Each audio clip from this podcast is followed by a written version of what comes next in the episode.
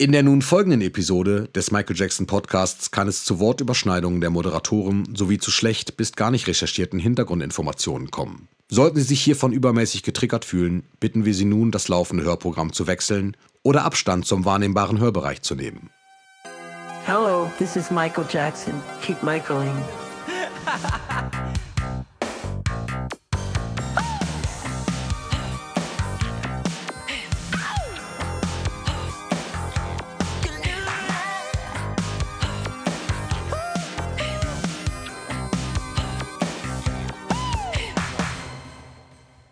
Herzlich willkommen zu einer neuen Folge des Michael Jackson Podcasts. Mit mir zusammen im Zoom-Meeting sind Matthias und Tim und mein Name ist Jonas. Hi. Hallo. Hallo. Schön, dass wir uns mal wieder hier in der Runde zusammenfinden. Was heißt mal wieder? Ich weiß gar nicht, waren wir schon mal in der Runde in der Folge? Bin mir gar nicht das ist sicher. Eine gute Frage. Ich würde sagen, ja. Äh, kann dir aber gerade gar nicht sagen, zu was für einem Thema das gewesen sein mag. Aber Also- ich würde behaupten, ja. Zuletzt waren wir in dieser Runde, aber hatten noch einen Gast dabei, nämlich Sir Toby. Stimmt. Ja. Deswegen kommt mir die Siehste. Runde so seltsam vertraut vor. Ja, Guck, ich erinnere mich. guck. Daran Sehr gut, liegt's. Matthias. Damit, damit haben wir es also aufgelöst. äh, sehr gut. Grüße gehen raus Äh, an Tobi. Ja, Auf jeden Fall. Äh, war eine ganz tolle Folge. Da hat es, glaube ich, auch sehr, sehr gutes Feedback äh, zugegeben. Ne? Also ich habe einige Kommentare gesehen, die gesagt haben, unsere beste Folge bislang oder so. Also, Fand ich sehr schön. Äh, waren ja auch sehr interessante Stories einfach dabei. Äh, Also waren alle interessant. wir selbst stimmt. waren ja auch ganz beseelt. Also das, Auf jeden Fall ist das dieses Schweigen die ganze Zeit immer wieder, genau. wo wir gerade nicht wussten, wie, wie reagiert man jetzt auf diese Story. Ähm, ganz so hoch ähm, können wir es wahrscheinlich heute äh, nicht einraten. Also die, was ich wollte eigentlich, habe hab mich ein bisschen verhaspelt, ich wollte eigentlich sagen, die Latte liegt sehr hoch für äh, diese Folge. Aber es wird mit Sicherheit heute auch sehr spannend, denn es geht heute um einige Songs von Michael, die teilweise echt super sind, die aber überhaupt gar nicht auf seinen Soloalben drauf sind. Woran liegt das denn, dass die Songs alle gar nicht auf den Soloalben drauf sind? Bringt er doch mal Licht ins Dunkel.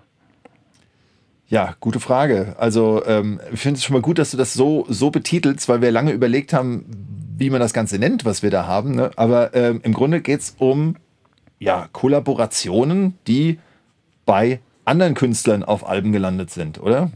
Tim, wie würdest du es Ja, definieren? ne? Doch, kann Ja. man so sagen. Mal tatsächlich, wie man das so äh, ursprünglich definiert, als Feature-Part und mal aber auch so ganz subtil. Ähm, Ja, richtig. Mit, mit Tracks, die man so gar nicht erwartet hat und die vielleicht der eine oder die andere von euch auch gar nicht auf dem Schirm hat. Ich bin mal gespannt, Ja. was, was wir da so für äh, Dinge zusammentragen. Haben wir ja schon, beziehungsweise ihr habt zusammengetragen und wir haben uns dann so ein paar Sachen rausgesucht, die wir näher vorstellen. Äh, ich habe gemerkt, dass meine Tracks wahrscheinlich wirklich auch eher die bekannteren sind, aber nichtsdestotrotz kommen sicherlich auch die eher unbekannteren mal ins Gespräch.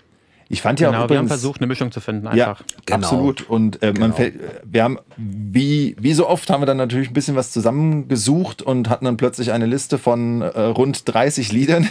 Und wahrscheinlich fehlt da noch ein bisschen was. Jetzt im Nachhinein kommt mir auch noch ein bisschen was. Aber ähm, ja, geht ja unmöglich so in diesem, äh, in dieser Menge. Und daher haben wir uns da ein kleines System ausgesucht, ausgedacht. Ich habe nur gerade vorher noch etwas. Und zwar äh, wollte ich mal fragen, sagt mal, dieses Featuring oder Featuren oder so weiter. Ich ähm, als Kind der 80er verbinde das mit Actionfiguren. Die hatten nämlich dann irgendwelche Action-Features. Ja? Ja. Und da habe ich diesen Ausdruck zum ersten Mal gehört und ähm, habe jetzt vorhin dann wirklich mal nachgeguckt, weil ich einfach mal wissen wollte, was heißt das eigentlich. Fand auch ganz witzig, dass man unter anderem bei Featuring ähm, die Übersetzung einfach nur mit findet. Featuring, Übersetzung mit beim Google-Übersetzer. Fand ich ganz lustig.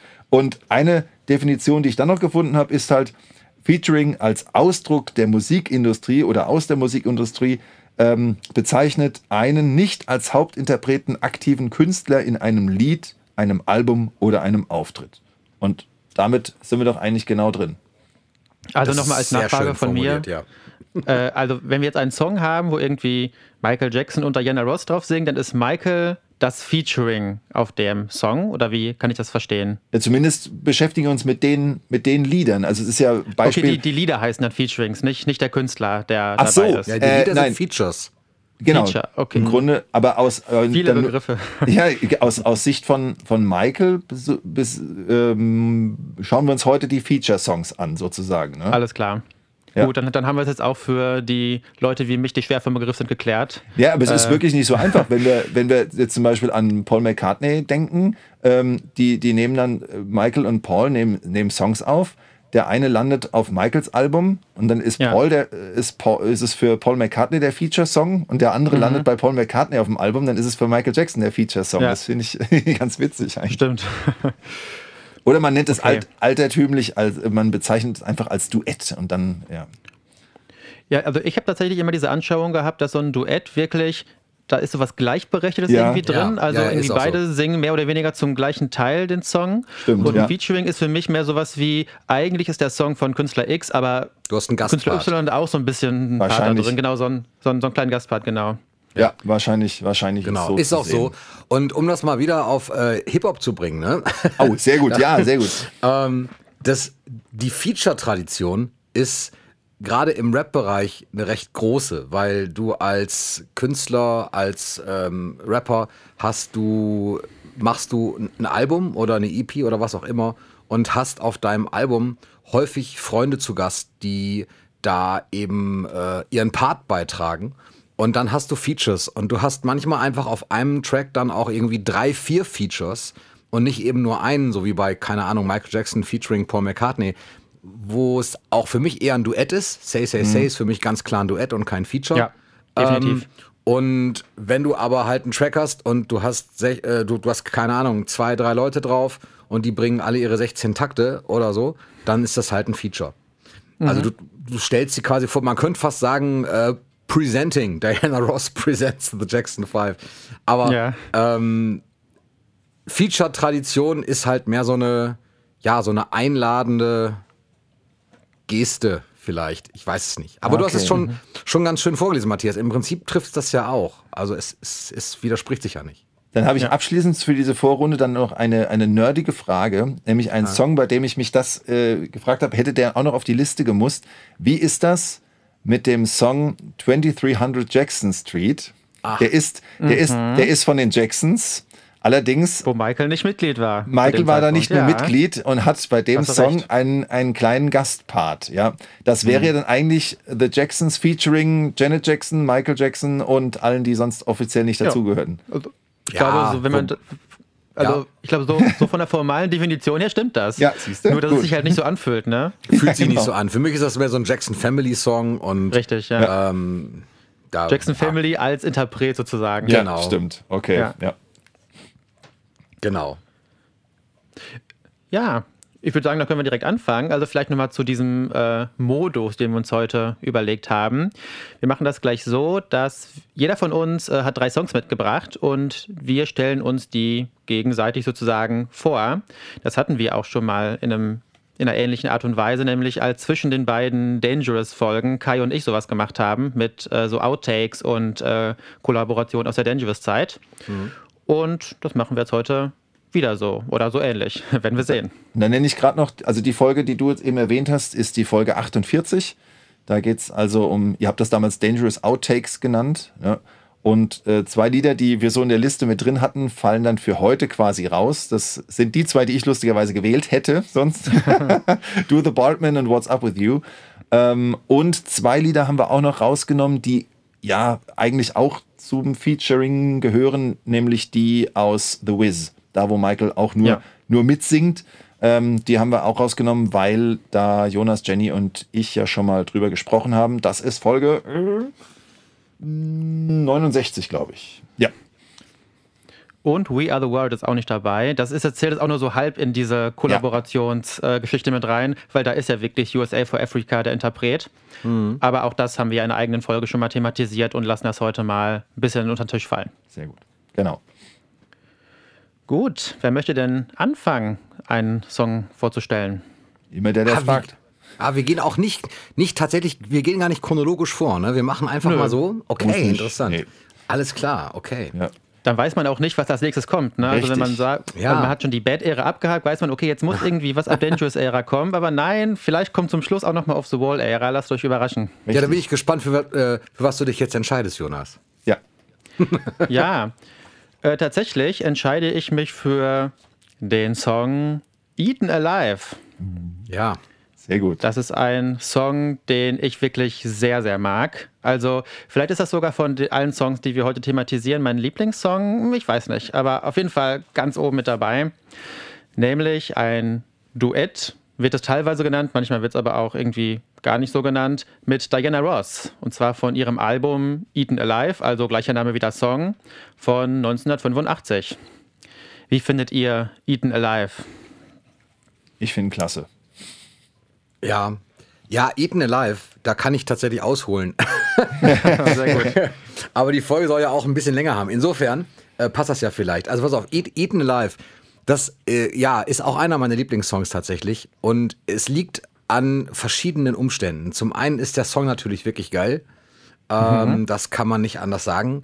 Zum anderen habe ich den zu einer Zeit entdeckt, als, ähm, als es Kinder noch kein Internet gab. Und ähm, oh. da gab es bei uns eine Musikbibliothek. Das war ein Ableger der Stadtbibliothek, die in einem extra Gebäude auch war, wo man CDs leihen konnte und Kassetten.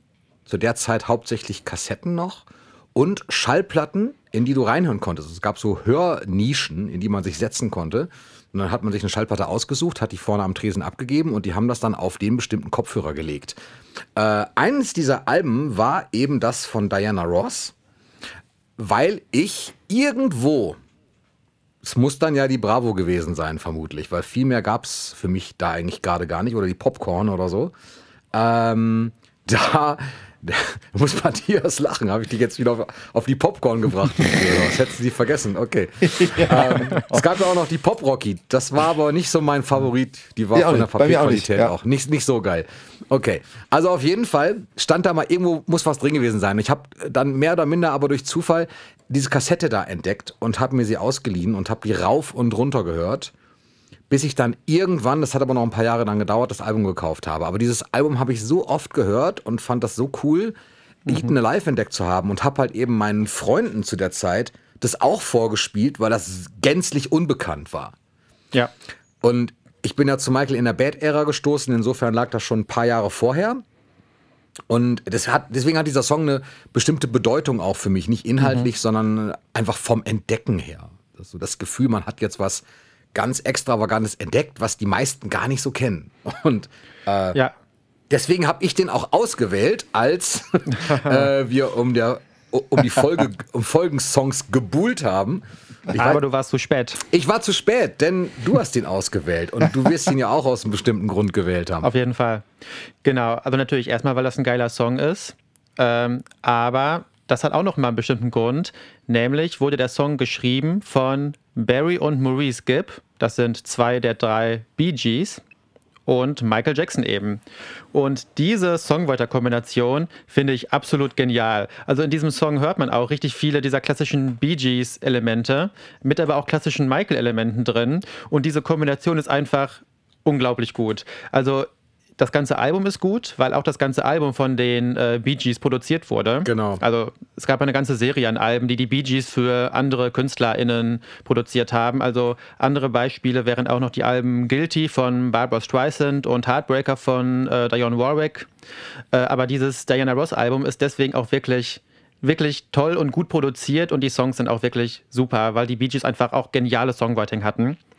Und dieser eine Song, wo dann auch noch Michael dabei ist, erstmal als Songwriter, aber eben auch als Background-Sänger, sticht da nochmal wahnsinnig raus, finde ich. Und ähm, diese Songwriterschaft kam irgendwie so ein bisschen zufällig zustande. Also das war, glaube ich, nicht geplant, dass das so kommt, weil ich habe gelesen in dem äh, All the Songs Buch, aus dem ich ja immer wieder mal hier zitiere, wenn es hier um konkrete Songs geht in der, im Podcast äh, wurde das Lied zunächst von Barry und Maurice Gibb geschrieben. Und Michael hat dann aber irgendwie davon mitbekommen, der war ja auch irgendwie mit Diana Ross immer so viel in Kontakt, vielleicht hat sie davon erzählt. Und ihm hat das Lied wohl gut gefallen. Und er hatte dann Ideen, äh, wie man dann noch was anders machen könnte. Und die hat er dann wohl irgendwie in irgendeinem Kontext, genau weiß ich es nicht, äh, vorgetragen. Und äh, die Gibb-Brüder waren dann einfach total aufgeschlossen und haben gesagt, ja super, das können wir mit reinnehmen. Und irgendwie ist dann daraus diese Co-Songwriterschaft entstanden. Und das ist irgendwie, finde ich, auch so schön, aber normalerweise ist es ja so, dass sowas zustande kommt, weil sich zwei Künstler zusammensetzen und sagen, ey, lass mal was zusammen machen, das wird bestimmt erfolgreich, wir sind beide Weltstars, aber so war es hier gar nicht, sondern es kam irgendwie mehr so zufällig. Und am Ende ist so ein geniales Produkt einfach äh, erschienen. Und für Diana Ross ist es natürlich ein Riesenprivileg, äh, da die Sängerin zu sein, äh, die das singt was diese äh, Genies da produziert haben. Und ja, ihre Vocals sind auch super. Und man hört aber, auch wenn er nur Backvocal singt, vor allem am Ende des Refrains, bei dieser I don't ever wanna be Zeile, hört man doch auch sehr stark Michael raus, was mir ja. irgendwie auch wichtig ist. Also sonst, wenn das wirklich nur von Michael komponiert und produziert ist, ist es natürlich nicht dasselbe. Ich komme jetzt nicht auf den Text, er singt dann ja im Hintergrund ähm, die ganze Zeit, er begleitet das dann ja. ja. Und das ich, ist, äh, ich, ich ja, weiß es halt auch nicht Hammer. mehr.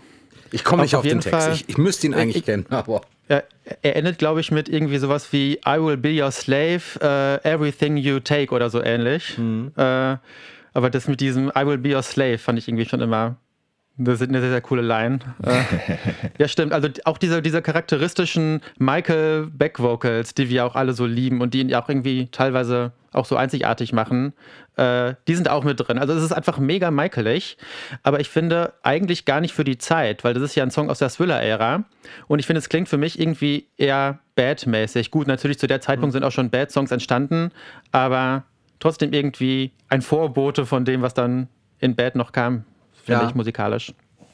Ist für mich übrigens kein Duett. Du hast gerade gesagt, nee, du siehst es als Duett, sehe ich nicht so nee, als Duett, ich, weil er nee. mehr so im Hintergrund agiert. Nee, habe ich glaube ich auch nicht gesagt. Ich habe gesagt, es wird immer wieder so bezeichnet. Ach so, okay. Also ähm, das ist glaube ich auch einer der Songs tatsächlich, wo ähm, Michael auch wirklich aufgeführt ist. Äh, zumindest je nachdem, wo man guckt. Mhm. Teilweise steht er ja auch gar nicht in den Credits drin, ähm, aber da schon. Äh, ja. Das wurde teilweise sogar so beworben, also irgendwie mit Featuring Michael Jackson und so. Cause You're So Dangerous kommt auch immer wieder vor. Finde ich auch sehr lustig. Foreshadowing. Stimmt, ja. ähm, ich finde es, äh, Jonas, äh, du bist ja ähm, äh, als, als, als letzter von uns dreien, sage ich mal, Michael-Fan geworden. Jetzt würde mich mal interessieren, wann und wie hast du den Song kennengelernt? Ich sage auch gleich, warum ich so, so neugierig mhm. frage. Ich weiß tatsächlich nicht. Ich glaube, dass das muss irgendwie gewesen sein, als ich gezielt nach sowas gesucht habe, ah, ja. nach so mhm. Kollaborationen. Also ich, vielleicht steht irgendwie auch auf Wikipedia in Michaels Diskografie oder so auch irgendwie was von dem Song. Äh, aber wenn ich halt sowas gefunden habe, dann habe ich es natürlich immer sofort angehört und dann auch relativ schnell das ganze Album auf Vinyl gekauft und auch die, die Singles habe ich auch inzwischen, also 7 Zoll und äh, 12 Zoll von dem Song. Ah, ja, cool. Das wäre dann meine nächste Frage gewesen, was du da, in welchen Formaten äh, du das auch empfiehlst bzw. besitzt. Ähm, ich habe aber auch deswegen gefragt, weil es bei mir nämlich so ist, klar, Michael, Diana, dass man weiß, dass das, äh, äh, die, die verstehen sich quasi aus Michaels Sicht von klein auf gut, aber ja. ähm, ich habe den Song erst sehr, sehr spät entdeckt, muss ich zu meiner Schande gestehen. Für mich war, wenn ich, wenn ich an eine Kollaboration gedacht habe, habe ich immer Muscles nur gekannt und vor Augen okay, beziehungsweise Ohren gehabt, ja. Das kannte ich viel länger nicht tatsächlich. Also ich kannte erst Eaten Alive. Ja, ich okay. Auch. Ja, also wie gesagt, bei mir war äh, Muscles und dann wusste man auch, wo es herkommt, also wo der ja. Titel herkommt und, und äh, habe da immer dieses, dieses, Bild gesehen. Der ist, glaube ich, früher entstanden. Ähm, der müsste ein paar Jahre früher gewesen sein und dann 85 ja, ich meine auch. Ja. Muscles hat Michael, glaube ich, auch geschrieben, ne? Ja, genau. Ja, genau. Ja. ja. Das ist auch, auch ein genialer Song. Äh, generell also auch einfach die Zusammenarbeit mit Diana Ross und Michael Jackson, auch wenn man nochmal The Wiz mit reinnimmt, finde ich alle äh, von Grund auf gelungen. Also alles total super. Absolut. Ja, stimme ich zu.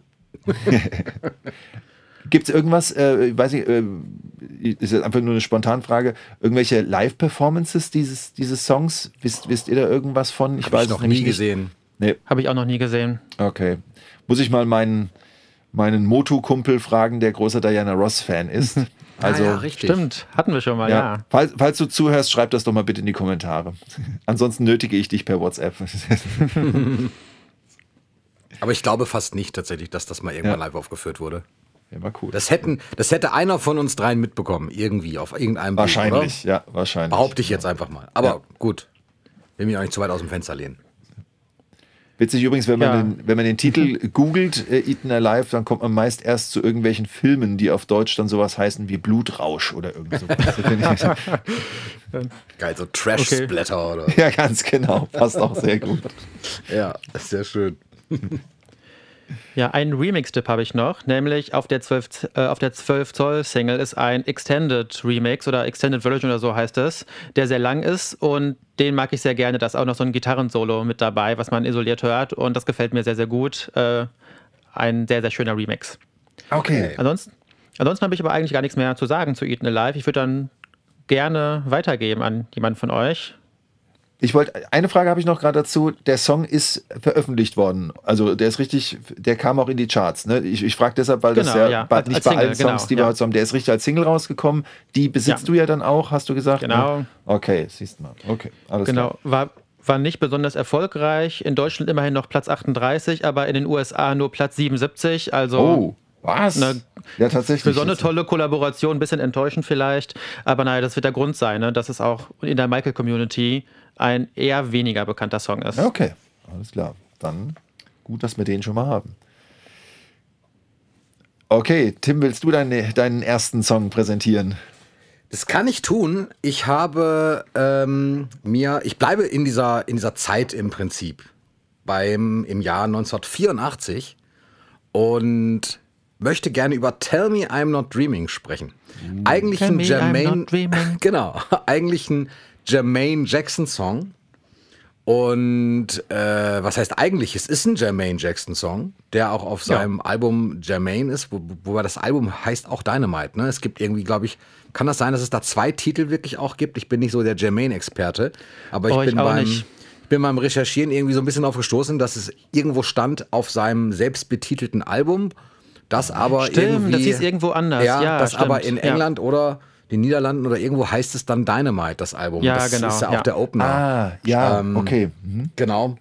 Und ja, äh, Tell Me I'm Not Dreaming ist auch so ein Lied, was ich irgendwie zufällig entdeckt habe. Allerdings Mhm. über eine Platte, über ein, ja, nee, Sampler ist das nicht mal. Das, das ist so eine Art, ja, wie, wie nennt man das? Kann mir Eine Jonas vielleicht mal helfen. Nee, es ist eben keine Compilation. Das ist ein Sondern? Schuber, in dem sind drei Alben drin. Einmal ist da Farewell My Summer Love drin, dann ist Okay. das Album Jermaine drin und dann ist noch ein Motown-Sampler drin und das Ganze heißt Do You Like Good Music? Bye. Das ist so ein ganz schräger. Ist, ja, wirklich, das ist so ein ganz schräger, ähm, ja, das ist so eine ganz schräge Sammlung von drei Alben, die, und ich habe mal irgendwann gelesen, das wurde dann mal gemacht, wenn bestimmte Alben sich nicht so wahnsinnig gut verkauft waren und die Labels auf diesen Dingern sitzen geblieben sind, dann haben die quasi die Cover entfernt, haben das in einen neuen Schuber reingepackt und haben das dann so als Sammlung verkauft. Und so ein Ding habe ich mir mal irgendwann gekauft in einem Second-Hand-Shop und da war eben das Jermaine-Album drin. Ich habe es mir aber eigentlich gekauft wegen Farewell My Summer Love, weil ich das zu dem Zeitpunkt noch nicht hatte. Ja, cool. Das ist ja Und im Prinzip wie bei den lustigen Taschenbüchern. Da machen sie das nämlich genauso. Die Ja, nehmen ja. dann immer drei, drei zusammen, machen ein neues Cover drum und dann Genau. kriegst du es so als Jumbo-Comic oder so angeboten. genau. Ja, genau. Und äh, ne, oder so als Spezial oder so. Ja, Auf jeden Fall. sprach's und hielt es in die Kamera. Sprach Sehr und die schön. Sänger. Genau. Also Tell Me I'm Not Dreaming hat mir aber extrem gut gefallen. Und ich mag da, ja, ich mag da ganz viel dran. So, ich mag allein schon dieses Bubble Synths Intro. Ich nenne es mal Bubble Synths. Für mich erinnert dieser, mich dieser Synthesizer irgendwie an so Bubbles blasen. Weiß ich nicht. Und dann kommt dieses Phänomen, das äh, steinigt mich dafür. Ich bin es mittlerweile gewohnt. Äh, Jermaine fängt an und er gibt wirklich alles. Und dann kommt Michael. Und dann wird's aber im Prinzip so wie bei der Jacksons Live Triumph Tour Platte, dann kommt halt Michael und dann wird's auch geil. Ja. ja. Und ähm, ja, das, Wie nee, bei das ist Torture von den, äh, von den Jacksons. so Oh ja. ungefähr. Ja, das absolut. ist gemein. Ich weiß, das ist gemein und Jermaine ist bestimmt auch kein schlechter Sänger, aber man kann die beiden nicht auf ein Duett packen. Also das Du da funktioniert völlig noch. recht. Das klappt bei I'll Be There noch so. Da, da freue ich mich dann sogar auch auf Jermaine und so. Mhm. Aber äh, bei den Tracks, also man merkt einfach den Qualitätsunterschied der Sänger. Und das, Ja, das soll Jermaine total. nicht schmälern, aber das ist auch wirklich hart für ihn, das Ding zu machen. Ähm, ja, rausgefunden habe ich dazu noch, dass ähm, Jermaine eben den Song Michael vorgespielt hat irgendwann. Ich beziehe mich da übrigens, jetzt habe ich das Buch nicht da, warte doch. auf das Buch For the Record. Ich habe meine Daten alle aus. Genau, Matthias hat auch gerade vor sich. Ich habe es mit einem anderen Cover, aber im Prinzip ist es ja das gleiche. Äh, von Chris Catman und Craig Halstead, die äh, da zu jedem Song auch was Schönes rausgefunden haben. Wenn, ähm, daher weiß ich das dann. Naja, auf jeden Fall hat, den, hat er den Michael vorgespielt und er mochte ihn und es kam eben zum Duett und war auch die, sollte eigentlich die erste Single sein von Jermaines Album und kam mhm. dann aber doch anders weil, es Unstimmigkeiten beim Release gab. Michaels Plattenfirma hatte eigentlich vor, Bad rauszubringen, auch wenn es das Jahr 84 war. Und sie planten das zumindest und hatten so ein bisschen Angst, dass jetzt dieses Single und das Album, wenn es zu sehr gepusht wird von Jermaine, Michaels Erfolg eben schmälern könnte oder in Gefahr bringt. Und äh, deswegen kam das nie als Single raus, war da nur auf der B-Seite von Do What You Do. Und das, äh, als ich das las, so sehr ich ja äh, immer auf Michaels Seite bin, bleibe ich auch, weil Michael hat damit wahrscheinlich wenig zu tun. Ähm, aber das, das, ist von der Plattenfirma, fand ich das schon eine krasse Nummer letztendlich. Also wie hart, dass man. Ja, das stimmt. Dass man das so runtercancelt, einfach. Mhm. Äh, und dann sagt, nee, also wir drohen damit Unterlassung, weil der Künstler gehört eben nicht, das muss man ja auch noch sagen, Jermaine gehörte eben nicht zu Michaels Firma, das war Arista. Und die beiden Firmen waren eben nicht unter einem Dach. Und da gab es halt ein bisschen Stress. Und dann kam der Song wirklich nur als B-Seite raus. Wurde aber, hatte trotzdem einen riesen Erfolg bei Radiostationen. Die haben das Ding total gefeiert. Und ähm, ja, ist ja auch wirklich ein super Song, gefällt mir auch wirklich, wirklich gut. Und wurde 85 auch als Best RB Performance zumindest nominiert. Ja, es gab auch noch ein Cover von Robert Palmer. 1988. Ach, ich gar nicht. Habe ich sogar reingehört jetzt im Zuge der Recherche, hat mir aber nicht so gut gefallen. Also da ist dann tatsächlich Hab's auch nur einmal gehört. Es war jetzt nicht so aussagekräftig für mich. Aber ich finde einfach die, die Jermaine-Michael-Kollaboration äh, wirklich cool. Und es gab ja nicht so viele nach den Jacksons-Zeiten oder nach den Jackson 5-Zeiten. Insofern auch eigentlich was Seltenes. Auch gerade in der Kombi zu der Zeit. Ja, deren, deren, äh, wie soll man sagen, deren Miteinander ist ja sowieso spannend. Ne? Genau, ja von Höhen so, und Tiefen geprägt. Richtig, so eine On-Off-Beziehung. Mhm. Ja, ja. Zwischen Auf jeden Fall. Genau. genau. Und ich meine, dass auch, Jonas, hast du nicht auch Tell Me I'm Not Dreaming gewählt oder habe ich mich da jetzt geirrt? Äh, genau, das hatte ich ursprünglich auch äh, ausgewählt. Warum das hast du das gewählt gehabt? Äh, ich hatte schon mal sehr intensiv sozusagen äh, da recherchiert zu Tell Me I'm Not Dreaming für ein YouTube-Video, was ich äh, dazu gedreht Stimmt, habe. Ja. Ah, da zeige ja. ich nämlich auch äh, Promo-Singles von der äh, Tell Me I'm Not Dreaming Single, äh, Tell Me I'm Not Dreaming Single, die dann gecancelt wurde. I'm not dreaming.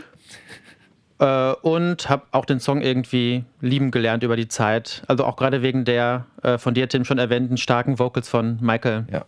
Äh, anfangs mochte ich den Song gar nicht so sehr, weil dieses Tell me I'm not dreaming, das ist ein bisschen unmelodisch schon irgendwie auch. Ne? Also ich finde ah, nicht so. Das fand ich immer schon geil. Das war das. Ja, das ja, ist was ich, anderes. Ich anfangs ich nicht. Ja, ja, ich fand es anfangs nicht so geil, aber inzwischen habe ich auch das irgendwie sehr lieben gelernt. Ja. Also ich weiß nicht, manch, manche Dinge brauchen ein bisschen Zeit. Das ist ja irgendwie oft so. Klar. Ja. Und äh, Tim, ich habe noch, äh, gerade weil du ja For the Record erwähnt hast, äh, das, das Buch erwähnt hast, und das, ja. der, da hat der Song äh, übrigens mit dem Untertitel Too Good to Be True. Ich weiß gar nicht, ob wir den schon erwähnt haben. Ach stimmt, nee, hast du recht, ja. gut, dass du ja. sagst, ja. Ähm, der hat, äh, finde ich jetzt, einen, einen, auffällig, einen auffällig großen Artikel hier drin. Also es sind noch einige Zitate auch drin, wie es dazu gekommen ist. Und äh, im Einleitungssatz ist genau das, was du noch gesagt hast zum Album. Also das nach ihm benannten Album. Und ich habe auch im Internet gefunden, für, für unsere Liste da, dass das Album Jermaine Jackson heißt, aber hier wird auch geschrieben, dass es in UK und in many other countries eben Dynamite heißt. Dynamite. Interessant. Ja. Habe ich genau. jetzt so auch noch nicht gehabt, dass, äh, oder ist mir noch gar nicht so bewusst gewesen, dass es das gibt mit mhm. unterschiedlichen Titeln. Ja, aber okay. Gibt es übrigens auch eine richtig coole Live-Version von, allerdings nicht offiziell, aber beim Victory-Konzert wird es performt. Und ähm, ich meine, das ist dann der letzte dritte Titel, den Jermaine von seinem Solo-Blog, es gibt so einen Jermaine-Solo-Blog, ja. äh, wo Michael dann auch von der Bühne geht, um sich auszuruhen oder halt, ich glaube, Jermaine einfach das Podium zu geben dafür. Das glaube ich auch, ja. Ja, das ja. hat Jenny mhm. einfach auch mal so, glaube ich, erklärt, dass sie sagte, ja, ähm, Michael ist bestimmt auch von der Bühne gegangen, um einfach Jermaine auch diesen Moment zu lassen und zu geben. Das ist ja auch richtig so letztendlich. Und er kommt dann aber zurück zu Tell Me I'm Not Real. Wenn ich mich jetzt nicht völlig vertue. Ah, okay. Das, das ist nur so außer äh, aus der Hüfte geschossen jetzt. Ja, Aber ich meine, das, Ich meine, das war irgendwie so, dass es dein letzter Song war und dann kommt Michael dazu und dann geht's weiter mit den Jacksons oder so. Ich bin mir nicht ganz sicher, aber. Ja, aber kann, kann wirklich gut sein. Also ich habe, ist jetzt leider schon eine Weile her, äh, bei der ersten Runde der äh, äh, Michael on Tour äh, Reihe, so nenne ich es jetzt mal, die ich mit Kai da hatte, äh, Ja. da hatten wir, da hatte ich, dafür hatte ich mir auch die Victory Tour nochmal, also das Konzert, da, ein Konzert davon angeschaut und ich meine, dass du recht hast. Ich äh, krieg's aber so schnell nicht mehr hin. Ist schon ein bisschen her, dass ich das zuletzt gesehen habe. Würde aber passen. Ja. Aber Genau. coole, coole Nummer ausgesucht, ja. Soll ich mich anschließen mit meinem Ja, ersten bitte. Song? Bleibst, Ja. du, in Sehr der, gerne. Das bleibst passt- du in der Zeit oder springst Richtig. du? Ich, nein, ich bleibe auch in der Zeit. Ich bleibe sogar im selben Jahr wie du und ich bleibe dabei, äh, Michael kollaboriert mit einem Familienmitglied. Allerdings habe ich jetzt die, Ja. das mit der älteren, mit der ältesten Schwester rausgesucht, nämlich Centipede mit ähm, Reby. Reby, mit Reby Jackson, die ich ähm, allerdings lange Zeit einfach Rebby genannt habe, weil das so auf dem Album steht. Ich wusste echt nicht, wie man das ausspricht, aber Ging sie wird, genauso, wohl, ja. ja, sie wird wohl Reby genannt. Und ähm, witzig finde ich, also ich sage jetzt ja, dass das von 1984 ist. Kennengelernt habe ich es aber erst durch ein viel späteres Album. Das einzige, das ich von Reby besitze. Ich halte es für euch gerade mal in die Kamera.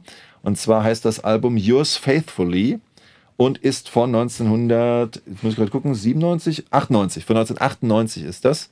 Habe ich damals zum Geburtstag bekommen.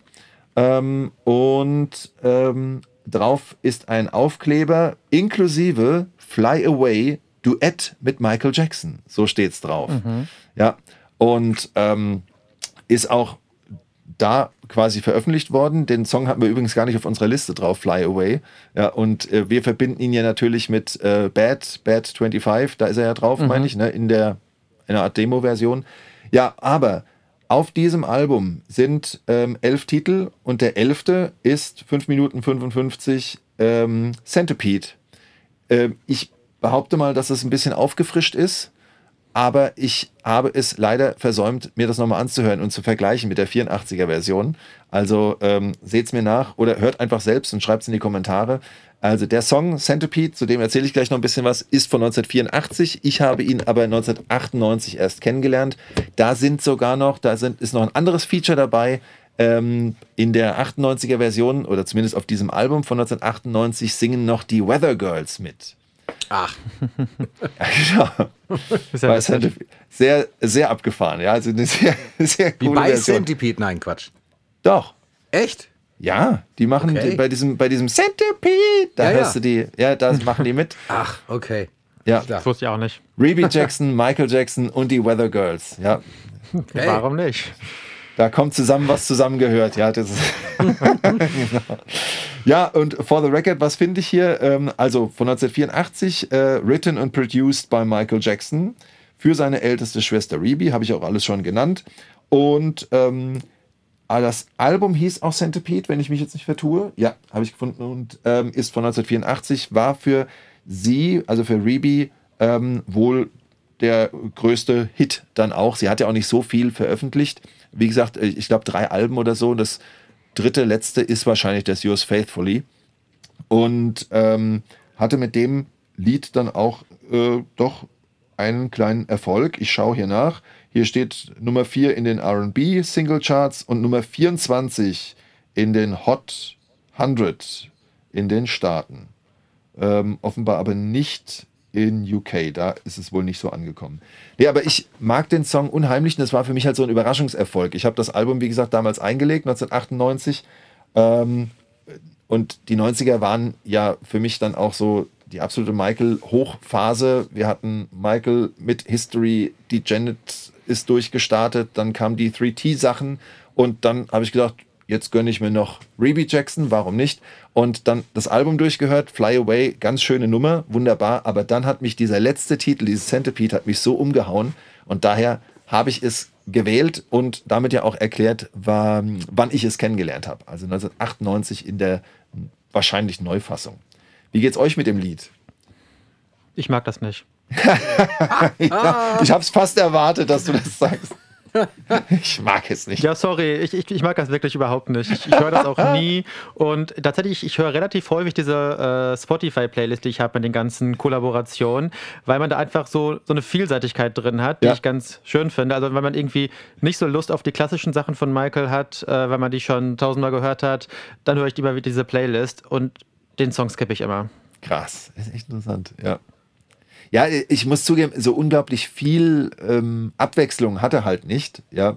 Ja, das Ähm, ist vielleicht auch das Problem. Ich finde es einfach irgendwie nicht so interessant. Ja, genau, Also, richtig. ne, das ist, das ist, muss ist ich das sagen. Nicht so, dass man, ist das nicht so, dass das irgendwie unhörbar wäre oder so oder völlig schief gesungen oder so? Nein, überhaupt gar nicht. Aber das reizt mich einfach irgendwie ja, nicht. ja, aber da- du, das, das Wort finde ich gut. Er ist nicht so interessant, ja. Und vielleicht, ähm, ich meine, wir haben uns ja vorher schon gesagt, wir müssen ja nicht dies, nur Songs wählen, die wir absolut toll finden. Ne? Aber Überhaupt in dem nicht. Fall, ja, in dem Fall ist es wirklich so, dass ich es gewählt habe, weil es für mich 1998 damals so ein so ein, so ein Aufhorchen gab. Ja, ich habe das Album so durchgehört und Fly Away war dabei, okay, ja, und dann plötzlich diese elfte Nummer und ähm, irgendwie, ja, das kriegt mich heute noch, aber es hat auch für mich einen gewissen Nostalgiefaktor. Also wenn ich es höre, bin ich immer in meinem Auto 1998. Ja, Freunde nebendran und äh, Freiheit, äh, Luft und Liebe. Ja, das verbinde ich mit Centipede. Das, Ah, das okay. ist schön. Ja. Was, Ja, ich- äh, ja bitte, Tim, du. Ja. Nee, nee, nee, sag mal. Ich, ich wollte gerade nochmal auf, auf den das. Text zu sprechen kommen, ob ihr, Ja. ob ihr euch jemals Gedanken gemacht habt. Aber wenn du es nicht so magst, Jonas, wirst du dir wahrscheinlich keine Gedanken dazu gemacht haben. Ähm, das ähm, ist mir erst vor kurzem gekommen, dass man mal nachgucken könnte, was das eigentlich bedeutet. Ähm, aber ich äh, ver verstehe den Hintergrund des Liedes ehrlich gesagt nicht so ganz. Es klingt alles nicht so ganz. Es klingt alles ein bisschen anrüchig, wenn ich so übersetze, aber ich weiß nicht, was da für Bilder dahinter stehen. Ich habe keine Ahnung, was das bedeutet. Okay. Ich auch nicht. Und ich Also es, ja. kann mich Centipede ist der tausend, also ist der, genau 100, 100 Füßler eigentlich. Wir sagen dazu Aha. Tausendfüßler. Und zwischendurch ist auch das Bild der Schlange mit drin und die große Liebe, die sich quasi ins Leben hineinschlängelt. Und das, äh, das Feuer der Liebe wird erwähnt. Aber diese Bilder, ja, ich, so ganz nachvollziehen kann ich sie nicht, aber wahrscheinlich fehlt mir einfach ein bisschen Hintergrundwissen. Okay. Aber Tim, jetzt Ja, darfst Klang du. jetzt irgendwie random, aber Ja. Ja, Tausendfüßler gut. ich kann mich da weder dem einen noch dem anderen anschließen. Das ist jetzt kein Song, den ich nicht mag, aber ich muss ihn jedes Mal, also er, ich, ich verbinde auch nichts damit tatsächlich. Ja. Aber ich habe mich auch mit Reby Jackson nicht so befasst vorher und musste äh, den vorher jetzt auch noch mal hören, um überhaupt zu wissen, welcher Song ist das überhaupt. Genau, worum geht's eigentlich? Und ich habe ihn gerade auch tatsächlich, als du Centipede sagtest, äh, mir noch mal nebenbei kurz auf YouTube angemacht, um zu wissen, äh, warte, über was sprechen wir gerade? Und als ich dann und als ich dann aber das Intro hörte und die ersten Takte, dachte ich, ach ja, klar, okay, klar, das ist Centipede. Ähm, weil ich den einfach nie so gehört habe. Ich finde ihn jetzt nicht schlecht, es ist, ein, ist eine schöne 80er-Nummer so, ähm, die ich jetzt aber auch nicht im Regal stehen habe oder so. Also es ist, äh, ich finde es jetzt nicht schlecht. Aber ich verbinde damit halt auch, glaube ich, Ja, nichts. ja. Das Also ist natürlich, ich weiß ich, dass ich damit nichts verbinde. So. ja, nee, in, in vielen Fällen ist das ja auch oft, oft so eine Sache. Wenn man was mit dem Song verbindet, ne, dann, dann bleibt das einfach anders im Gedächtnis haften. Ähm, ich sehe gerade noch, und ich glaube, dann können wir den Titel auch abhaken, aber für mich so der große Moment, Jonas, ich mag den nicht. das, ist, das ist jetzt eben so mein großer Moment. Ich will nur sagen, ich äh, entdecke hier gerade noch in For the Record ähm, Sampled by, also zu dem Song steht noch drunter, dass der wohl gesampelt wurde bei, von Kurupt. Also Corrupt, weiß nicht, aber Kurupt geschrieben mit K, auf dem Album Who Do You Be? A track on their 1998 album Corruption. Brand Nubian on Let's Dance, released for their 1990 album, 1990 album Foundation. Also featured Rebby's Vocals, äh, Rebys Vocals. Also der wurde wohl noch hier und da für Sampling genutzt. Und da schließt sich der Kreis äh, zu, zur ersten Folge des Jahres, als Tim und ich über, ähm, über Samples und über Cover gesprochen haben. Ihr seht, die Übergänge sind fließend. Aber jetzt bin ich auch still. Mein Nummer 1 Song ist, also nicht Nummer 1 Song, aber mein erster genannter Song ist damit erstmal durch. Ja, Brand Nubian, schau mal, ist auch wieder eine eine Rapgruppe aus New York. Ah, siehst du. Okay. Also aus dem Bundesstaat zumindest. Ah, super. Danke. Ähm, ja, genau. Aber ich glaube, um das mal ganz kurz noch zu sagen, auch wenn man jetzt mit diesen Songs zum Teil gar nicht viel verbindet, das macht eben die, nee, es macht die Songs nicht aus, aber das ist natürlich klar, weil das sind natürlich jetzt zum Teil Songs, die eben, deswegen gucken wir uns die ja genau an, eben keine Michael-Songs in dem Sinne sind, sondern einfach Ja. Ganz unterschiedliche Kollaborationen, die auch unterschiedlich zustande gekommen sind. Die einen familiär, die anderen zufällig sogar im Studio. Auch sowas gibt's ja. Die anderen über irgendwelche Eckbeziehungen und Anfragen und ähm, ja, Centipede ist halt so eine Familiengeschichte, behaupte ich Ja. jetzt mal. Ne? Es Ja. ist ja klar, ist ja seine große Schwester. Da kommt ja vielleicht noch die ein oder andere Familienstory heute auf. Eröffnen wir Runde 2, Jonas, oder? ja, Ja, sehr gerne. Und du hast ja vorhin schon gesagt, Matthias, wir müssen hier nicht nur Songs vorstellen, die wir besonders mögen. Deswegen ist mein zweiter Song The Man von Paul McCartney und Michael Jackson. Wow. Erschienen auf dem Album Pipes of Peace von 1983, Album von Paul McCartney. Ist das ein Song, den man nicht gebraucht hätte, meines Erachtens? also, es ist eigentlich, es ist ein schöner Song, ja. Das sind schöne Harmonien im Gesang drin, aber das ist so ein typischer Paul McCartney-Song, der irgendwie mehr so Lückenfüller-Charakter hat und der, also keine Ahnung, auch schon zu Beatles-Zeiten waren teilweise auf den Beatles-Alben Songs drauf, die dann von Paul McCartney geschrieben werden, die ich einfach nicht so toll finde, Beispiel, weil die halt bitte, Beispiel. Martha My Dear. Oh, so schön. Ja, genau, ja, das, das ist ein sehr schöner Song, ja. Ja. Genauso wie The Man, das ist ein wirklich sehr schöner Song. Nur der, der, der berührt mich überhaupt nicht. Okay. Der ist, der wirkt irgendwie steril. Der, das, der, ich spüre da irgendwie keine Liebe oder sowas, wenn ich das höre. Es ist einfach, Michael Jackson ist ein herausragender äh, Künstler, der sehr viele Emotionen in seinen Songs hat, ja. Und äh, Paul McCartney ist ein absolut genialer Songwriter, wahrscheinlich einer der genialsten, die es jemals gab. Und wenn sich Michael Jackson und Paul McCartney zusammensetzen, wünsche ich mir einfach was Besseres. Ja, stimmt. also, man erwartet einfach- was Ja. anderes, ne? Oder mehr. Ja, gut, Also, Aber es werden sie ja wahrscheinlich auch gemerkt haben. Ich meine, äh, wahrscheinlich gibt es einige Hörerinnen und Hörer, die jetzt erst erfahren, dass es da noch einen dritten Song gibt, den die zusammen gemacht haben. Und das kann ja durchaus Ja. damit zusammenhängen, oder? Dritten, welchen Ja, dritten auf jeden meinst du Fall. jetzt? Say, say, Ja, ich say. mein- The Girl is Mine und Say Say Ach, The Say Girl is Mine, na klar. Ja. Den hatte ich The Girl is. Mine. The Ja, Girl is Mine. das ist- The Girl Ja. is Gleiches Mine. Prinzip, gleiches Prinzip. Also Ja. The Girl is Mine, finde ich, gehört genauso in die Kategorie rein und Say Say Say für mich auch. Also ich Ja. finde, The Man ist von den drei Songs mit Michael und Paul noch der schwächste. Ja. Also wie, wie gesagt, gar nicht, gar nicht unbedingt, dass ich, dass der nicht schön ist oder so, aber einfach seelenlos irgendwie und irgendwie einfach nichts Besonderes. Und ich bin ja halt so großer Fan von Michael Jackson geworden, weil seine Songs irgendwie alle was Besonderes sind. Und ich bin deswegen auch Fan von den Beatles jetzt zum Beispiel, um da nochmal drauf zurückzukommen, weil viele, viele Songs von denen einfach was Besonderes sind. Ja. Und das ist dieser Song einfach nicht. Und ich, ich glaube, wie gesagt, aus dieser Kombination Michael Jackson und Paul McCartney kommt das auch so ein bisschen. Vielleicht diese, diese Enttäuschung und dieses nicht ausgeschöpfte Potenzial, was da meines Erachtens irgendwie drin steckt. Ich glaube, daher kommt das, dass ich den so niedrig ranke. Also ich, ich, das ist, ich bin wahrscheinlich irgendwie gebiased. Also wenn es irgendwie mit einem anderen Künstler wäre, würde ich den Song wahrscheinlich besser finden. Aber einfach dadurch, dass das einfach so enttäuschend ist. Wenn auf dem Papier steht Michael und Paul, dann warum ist das da nicht gut? Warum ist das da nicht was Besonderes? Warum ist das da nicht besser einfach? Ich Ich habe einfach Hm. Theorie. Ähm, aber das, das ist auch eine sehr persönliche Theorie. Ich finde zum Beispiel die, die 80er Jahre bei Paul McCartney nicht so herausragend.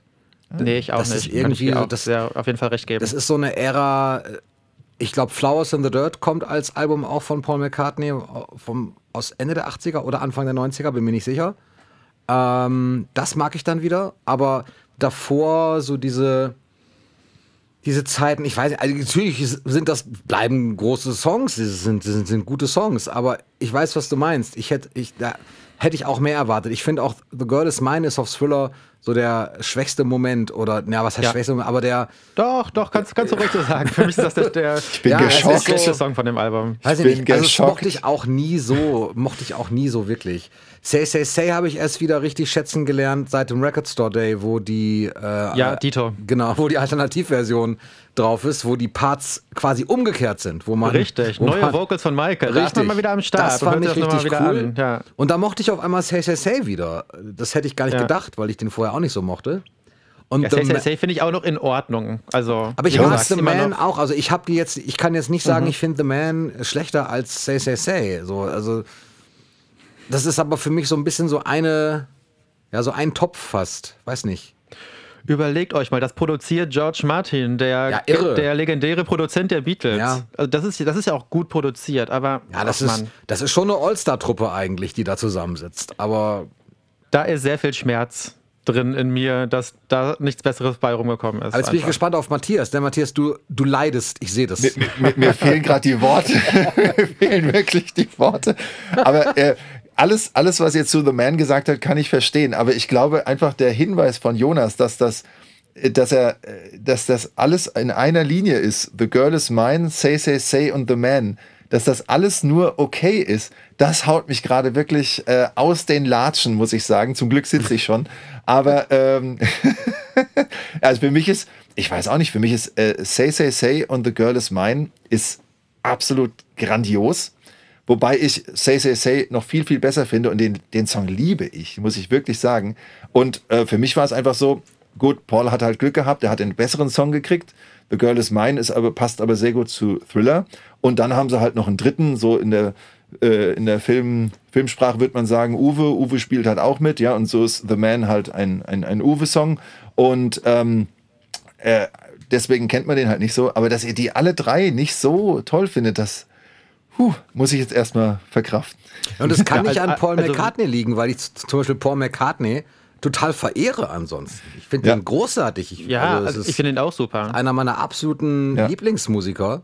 Aber in Aber spannend finde ich, ja, ja, gut, aber spannend finde ich ja, wenn, wenn ihr sagt, äh, wenn Tim, du das sagst und Jonas, du das auch bestätigst, dass die 80er nicht Pauls äh, größte Schaffensphase waren. Ich überlege gerade, ich bin auf ihn als Solokünstler erst mit Hope of Deliverance aufmerksam geworden. Das ist aber das schon Anfang 90er wahrscheinlich, oder? das ist deutlich später, ja, ja. Ja, okay, ja. Ja Definitiv. Ja, Ja, also nur um das nochmal einzuordnen, ich finde die Songs nicht schlecht. Ich finde sie nur zu schlecht als das, was ich erwarten würde. Also wenn ich jetzt irgendwie Schulnoten vergeben würde, der würde jetzt irgendwie äh, The Girl is Mine auch keine 5 kriegen oder so, ne? Aber ist irgendwie, wie gesagt, Potenzial nicht ausgeschöpft. Okay. Und wurde auch, zumindest hier The Man, wurde auch nicht als äh, Single veröffentlicht. Ja. Das war wohl auch mal geplant. Es gibt wohl irgendwie auch so eine mexikanische Promo mit Ah. äh, Picture Sleeve. Ähm, das, die habe ich auch schon mal irg- irgendwie im Collector-Buch von Hector oder so gesehen. Ähm, da ist dann irgendwie auf dem Picture-Cover ein Bild aus dem Musikvideo zu Say Say Say, nämlich die Szene, wo Paul sich rasiert. Also die, das, Ja. was, woran man wahrscheinlich sofort denkt, wenn man an das Musikvideo zu Say Say Say denkt. Genau. Äh, aber, aber ansonsten, ja, war wohl als Single geplant, aber wurde dann wohl doch als zu schwach irgendwie empfunden, als dass man das wirklich auskoppeln wollte. Ähm, und was ich dann auch gelesen habe, dass da ähm, im Kontext dieser Single wohl eine sechsminütige Version, also der, der Originalsong ist fünf Minuten lang circa, und da sollte wohl noch eine sechsminütige Version zu erscheinen, äh, die bis heute tatsächlich unveröffentlicht ist. Also vielleicht Äh, von, von The 2015 Man. Gab, also von, genau, von Ah, The okay. Man. 2015 gab es ja die gerade erwähnte äh, neue Auflage des äh, Pipes of Peace Albums, wo dann diese neue Version von Say Say Say mit neuen Vocals drauf war. Ähm, und von The Man gab es da aber keine andere Version. Nur irgendwie auf der Super Deluxe Version noch irgendwie so eine Art äh, Home-Video-Footage von The Man. Aber habe ich auch noch nie gesehen. Und ich werde es mir auch nicht angucken. Gut, wenn du es Ja, klare Worte.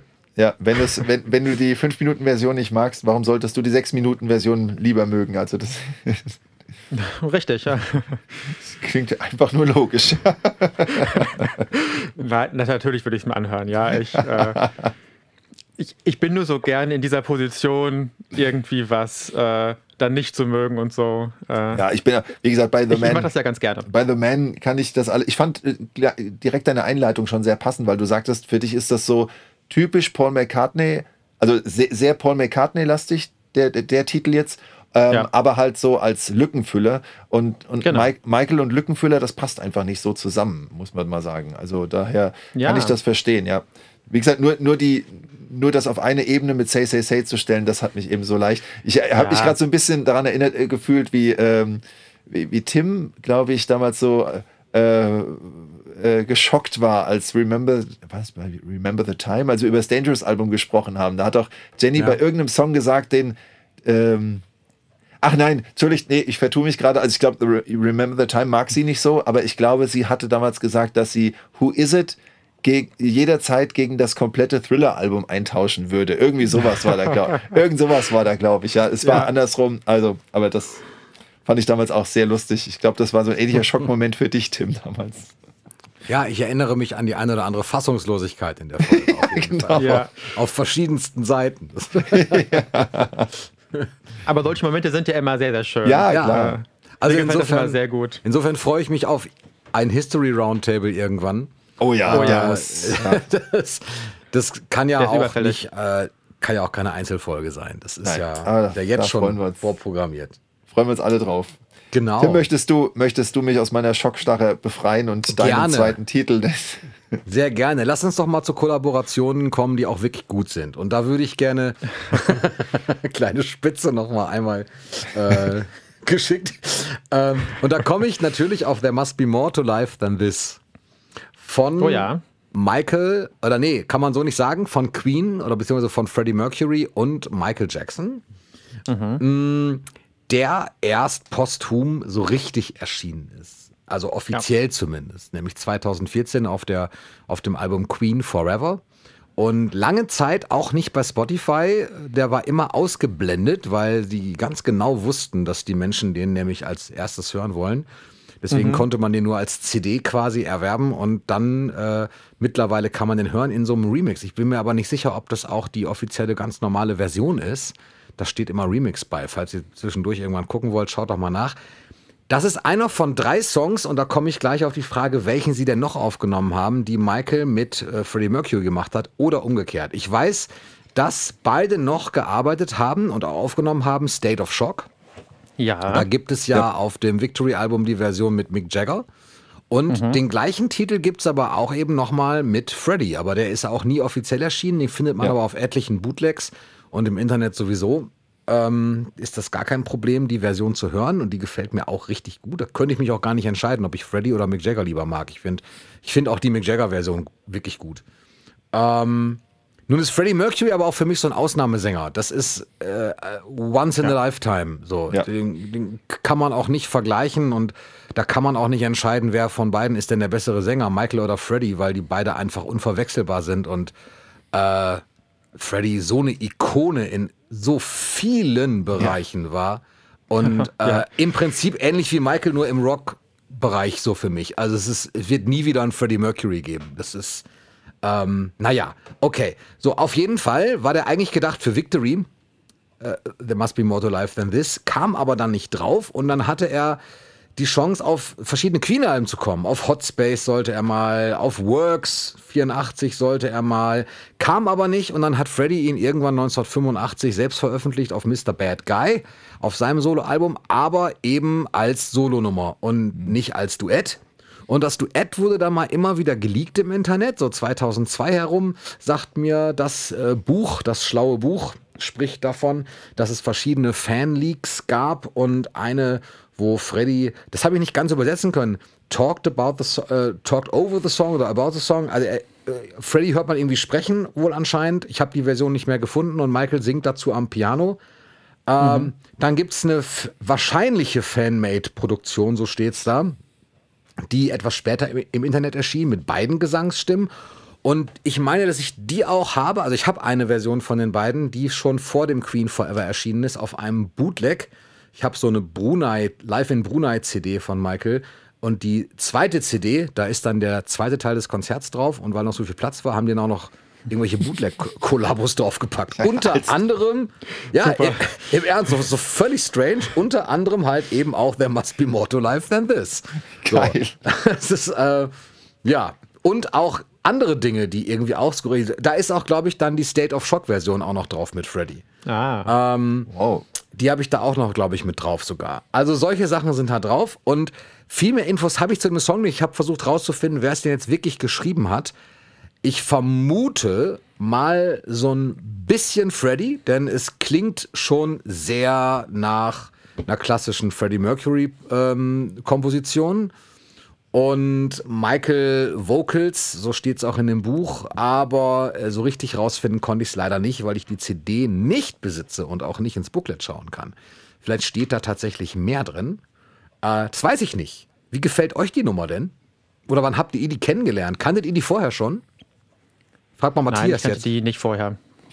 Ich, ich, weiß gar nicht, wann ich die, wann ich zum ersten Mal davon gehört habe. Ich weiß nicht. Also äh, ich, ich glaube, dass ich äh, mit, mit ähm, State of Shock, dass da sehr früh bekannt war, für mich bekannt war, äh, dass es dann noch eine zweite Version zu gibt mit Freddie Mercury und dass damals schon zumindest der Titel mit dem There Must Be More to Life Than This ähm, genannt war. Aber wann ich das zum ersten Mal gehört habe, weiß ich nicht. Und äh, auch mit dem Gefallen, das ist bei mir wirklich so ein, das ist so, das ist total tagesformabhängig.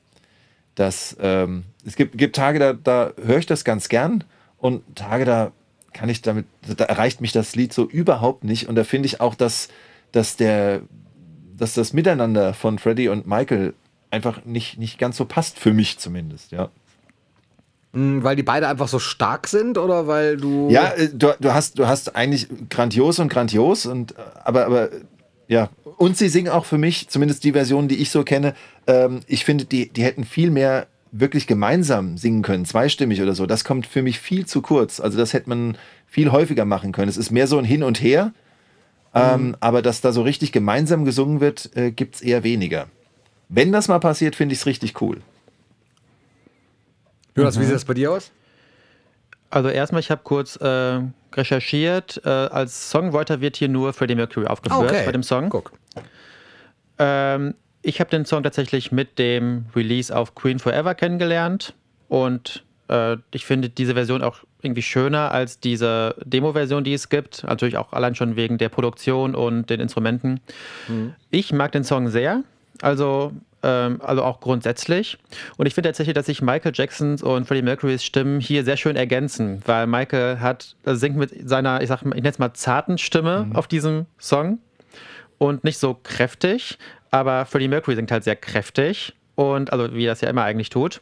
Und ich finde, das ist sehr schön. In der ersten Strophe kommt ja äh, Freddie und ne, schmettert so richtig äh, die erste Strophe und dann kommt halt Michael mit seiner sehr zarten Stimme, aber sehr, sehr schön gesungen, auch mit seinem schönen Vibrato wie immer.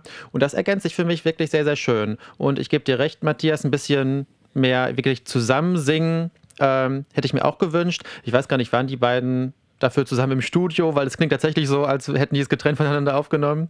Äh, aber vielleicht hätten wir dann vielleicht noch einen anderen Song von den beiden gebraucht, der vielleicht nicht so eine Ballade ist, sondern ähm, halt noch ein bisschen mehr Action, sag ich mal, in dem Song erlaubt. Mhm. Also es gibt ja die Geschichte, dass beide im Studio waren, wahrscheinlich, vielleicht sogar in Havenhurst, das weiß ich jetzt ehrlich gesagt nicht.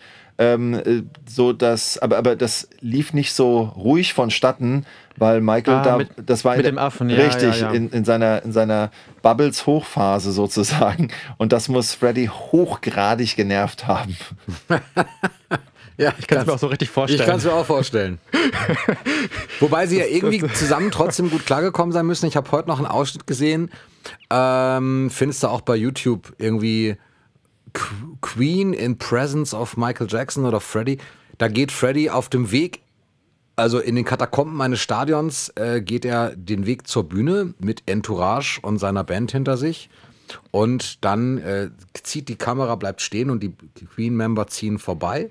Und dann kommt noch mal Michael, der dahinter läuft und halt bei dem Queen-Konzert zu Gast ist und sich das wahrscheinlich von der Seite angeschaut hat. Und da dachte ich, ach, gucke mal, also so, so eng war man dann aber doch, dass man sich mhm. eben auf ein Konzert auch besucht hat und äh, das nicht nur die reine, wir machen jetzt den Studiotermin Geschichte war. Also irgendeine Verbindung gab es da wohl. Aber die Geschichte mit Bubbles habe ich auch. War es Bubbles? Muss ja fast gewesen sein. Ja. Ne? Ja. Ähm, habe ich auch gehört, ja. Ja, ja aber ich, ich glaube sogar, dass äh, also für Michael, als so in dieser Zeit, in der er dann quasi vom bekannten Star zum Superstar wurde, so in dieser Thriller-Anfangszeit, äh, da muss er wohl sehr gut mit Freddy gekonnt haben. Und ich kann, kann mich an ein Interview erinnern, wo er ihn, wo, wo Michael Freddy sogar als einen seiner besten Freunde noch bezeichnet. Ähm, und ähm, ja, das ist sowas, das konnte ich mir, mir nie so vorstellen, dass Freddy das jemals andersrum gesehen hätte. Und spätestens nach der Aktion wahrscheinlich erst recht nicht. Ja, also, tippe ich jetzt einfach mal. Ich weiß es aber nicht. Ja, schade. Wisst, wisst ihr denn den dritten Song oder haben wir das gerade schon mal gesagt? Äh, State gab of- es nicht sonst. Bei denen weiß ich State of von, Shock? Da weiß ich nur von Genau. den beiden. Ja, Weil weil ich ich habe war der zweite und ich, ich meine, es hätte doch mal so einen Song gegeben, irgendwie, der, glaube ich, Victory hieß. Echt? Der dann aber nicht niemals irgendwie äh, an die Öffentlichkeit gelangt ist. Okay. Das, Wird keine Ahnung, ob das stimmt, aber das, das habe ich auf jeden Fall mal irgendwie gesehen oder also gelesen, aber ich weiß nicht, ob das stimmt. Also hier steht in dem Buch halt als letzter Verweis äh, See also, State of Shock und Victory. Aber bei Victory dachte ich jetzt, sie meinen das Album, weil es da ja mal vorgesehen war, äh, There Must Be More to Life Than This unterzubringen. Insofern, Und dann, dann habe ich es vielleicht missverstanden. Nee, Kann Nein, ja aber sein. hier, Ich- hier ist ich es. guck mal Unter, parallel bei in, Victory. in For the Record gibt es wirklich einen Eintrag für Victory. Und da ah, du steht, bist auch gerade dabei, okay. da steht One of three songs Michael worked on with Queen's Frontman Freddie Mercury. Tatsächlich. Aber mehr ich habe wieder nicht. was gelernt. Dankeschön. Äh, Der ist sogar relativ lang hier, der, der Artikel. Also finde ich für einen Song, den ich jetzt bis eben noch gar nicht kannte. Danke. Stimmt. Ähm, das ist äh, krass. Gut. Ja. Hier wird noch ein bisschen erzählt, wann der noch so erwähnt wurde. Hier von Brian May 1998 erwähnt. Vorher schon 84 genannt. 2002 nochmal genannt. Ach, aber dann, interessant. dann, dann gibt es den Song auch wirklich, ne? Nicht irgendwie so geschrieben, aber nie aufgenommen oder so ähnlich. Nee, sie sch ähm, schreiben hier, dass die Queen-Member den haben, also dass es, dass es aufgenommene Backing-Vocals auch gibt. Und Brian May hat versucht, ihn mal ähm, auch wieder herzustellen, aber äh, wusste halt nicht wie. So steht's hier. Und die anderen haben 2002 das Ganze auch versucht irgendwie und haben aber ähm, wegen Copyright-Schwierigkeiten den Track eben, der konnte da nicht released werden. Aber dann sollte sich doch jetzt mal einig werden, langsam, oder? Also, Oh, Das- und hier steht, doch. die Mutter von Brian May, ich übersetze mal so synchron hier, hat zwei Michael Jackson-Fans eine Kassette mit Victory gegeben und den anderen beiden Jackson-Songs. wenn ihr gerade zuhört. Nachdem sie sie genau kontaktiert hatten, es gab keine offizielle Veröffentlichung. Das kann doch nicht sein, dass da, schau mal, zwei Michael Jackson-Fans haben eine Kassette, wo dieser Song drauf ist. Und er hat es echt noch nicht geschafft ins Internet. Das ist ja irre. Äh, wahrscheinlich sind die jetzt keine Michael Jackson-Fans mehr. Dann, und haben, das, haben das Haben irgendwo die im Kassette Keller. überspielt. ja, Drei Fragezeichen. Was nicht das Schlechteste ist. Aber in dem Zusammenhang. Stellt euch das mal vor. Ja. Man besitzt so eine Kassette oder so, ach Mist, ich habe gedacht, das wäre die leere Kassette gewesen. Das ist doch die Das gewesen hart. mit Das äh, Victory drauf. Verrückt, echt. Aber es ist eine schöne Geschichte für eine drei Fragezeichen, für einen drei Fragezeichen Fall. Weißt du, da hast du so, die hören so eine Kassette ab und dann ist das, ist die Aufnahme zu Ende und plötzlich hörst du noch so einen Teil von dem Song und dann äh, geht's, äh, geht's drum, äh, wo das herstammt und so. Sehr schöne Idee, ja. Ja, das, äh, es gibt ja so ähnliche Folgen von den dreien. Verlorene wow, Masterbänder okay. und so. Aber gut, also das war jetzt, ja, das mit Victory habe Ja. ich wirklich noch nicht gewusst. Ich gebe es zu und Nee, freue mich gerade sehr. Freue mich gerade sehr. Vielen Dank. Sehr cool. Da bleibt Matthias als nächster in der Ja. Reihe. Ja, Der letzte in Runde zwei bin Hast ich. du auch eine Kollaboration? Ich habe auch eine Kollaboration und eben habe ich euch ja diese CD äh, hingehalten, die Rebi-CD und Oh, ich jetzt ahne lustigerweise, lust, lustigerweise im selben Farbschema habe, halte ich jetzt diese CD hoch. Die Ah, ich so ich befinde. Okay. Er muss nachher mal verraten, was du jetzt erwartet hast. Das finde ich eigentlich. Ich habe was von, ich habe was von Jonas erwartet, glaube ich, weil ich habe, ich habe ja Also. auch eure Listen und ich hatte eine andere Erwartung. Okay, jetzt haben wir es auch spannend gemacht, weil wir noch nicht gesagt haben, was es ist. Ich halte Nee, genau. gerade das Album, das Album Brotherhood von 3T aus dem Jahr 95 halte ich gerade hoch. Und ähm, ja, auch damit verbinde ich sehr, sehr viel sehr, sehr viel und sehr, sehr viel Schönes vor allem ähm, in dieser Riesen-Michael-Phase, von der ich ja gesprochen habe. Ähm, Janet ganz groß, Michael mit History ganz groß und dann kamen die Jungs und ähm, ich weiß nicht, das Album, wie oft ich das äh, hintereinander gehört habe und begeistert war und äh, darf gar nicht dran denken, bei welchen Songs ich äh, mit wem rumgeknutscht habe. Also das ist wirklich äh, ganz, ganz großes Ding für mich gewesen damals. Und da sind zwei Sachen drauf, die interessant sind. Ich werde mich gleich für eins entscheiden, aber möchte beide kurz erwähnen.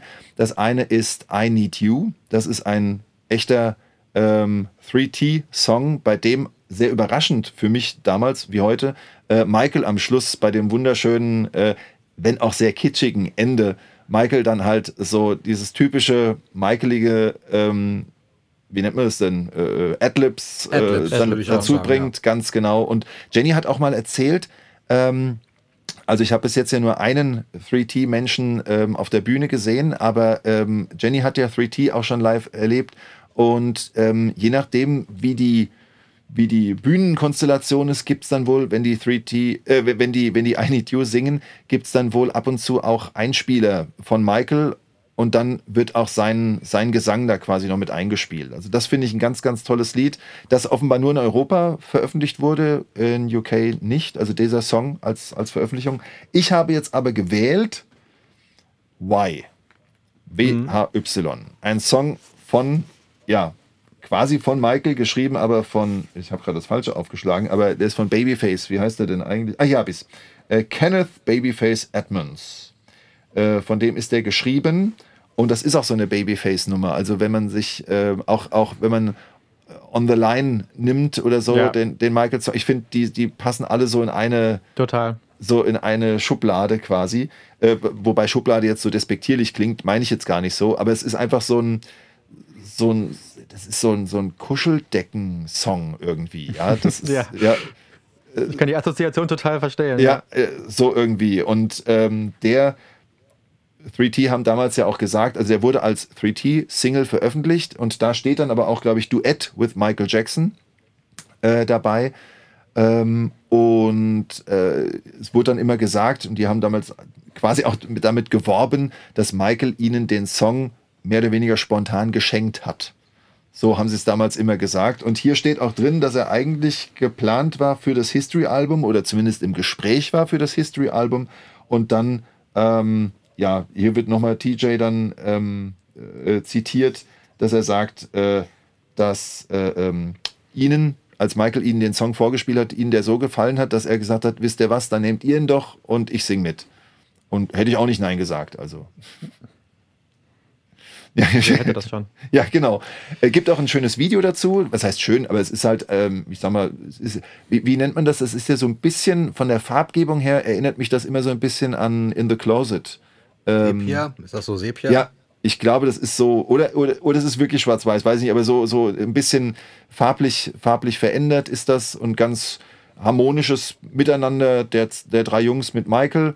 Und Michael singt eben diesen, diesen Refrain, nennen wir es mal, Refrain-Parts, und die Jungs Ja. ähm, von 3T kommen dann so mit Strophen dazwischen. Und wie gesagt, ein sehr, sehr gefälliges Ding. Und ich finde einfach dieses, auch vom Text her, das war, äh, so weit reichte mein äh, Schulenglisch, dass ich da auch sofort wusste, wovon die singen. Und es ist einfach, ja, zeitlos für mich. Mir gefällt es unheimlich gut. Er war auch in den UK, hat es in den UK bis zu Platz 2 geschafft, immerhin.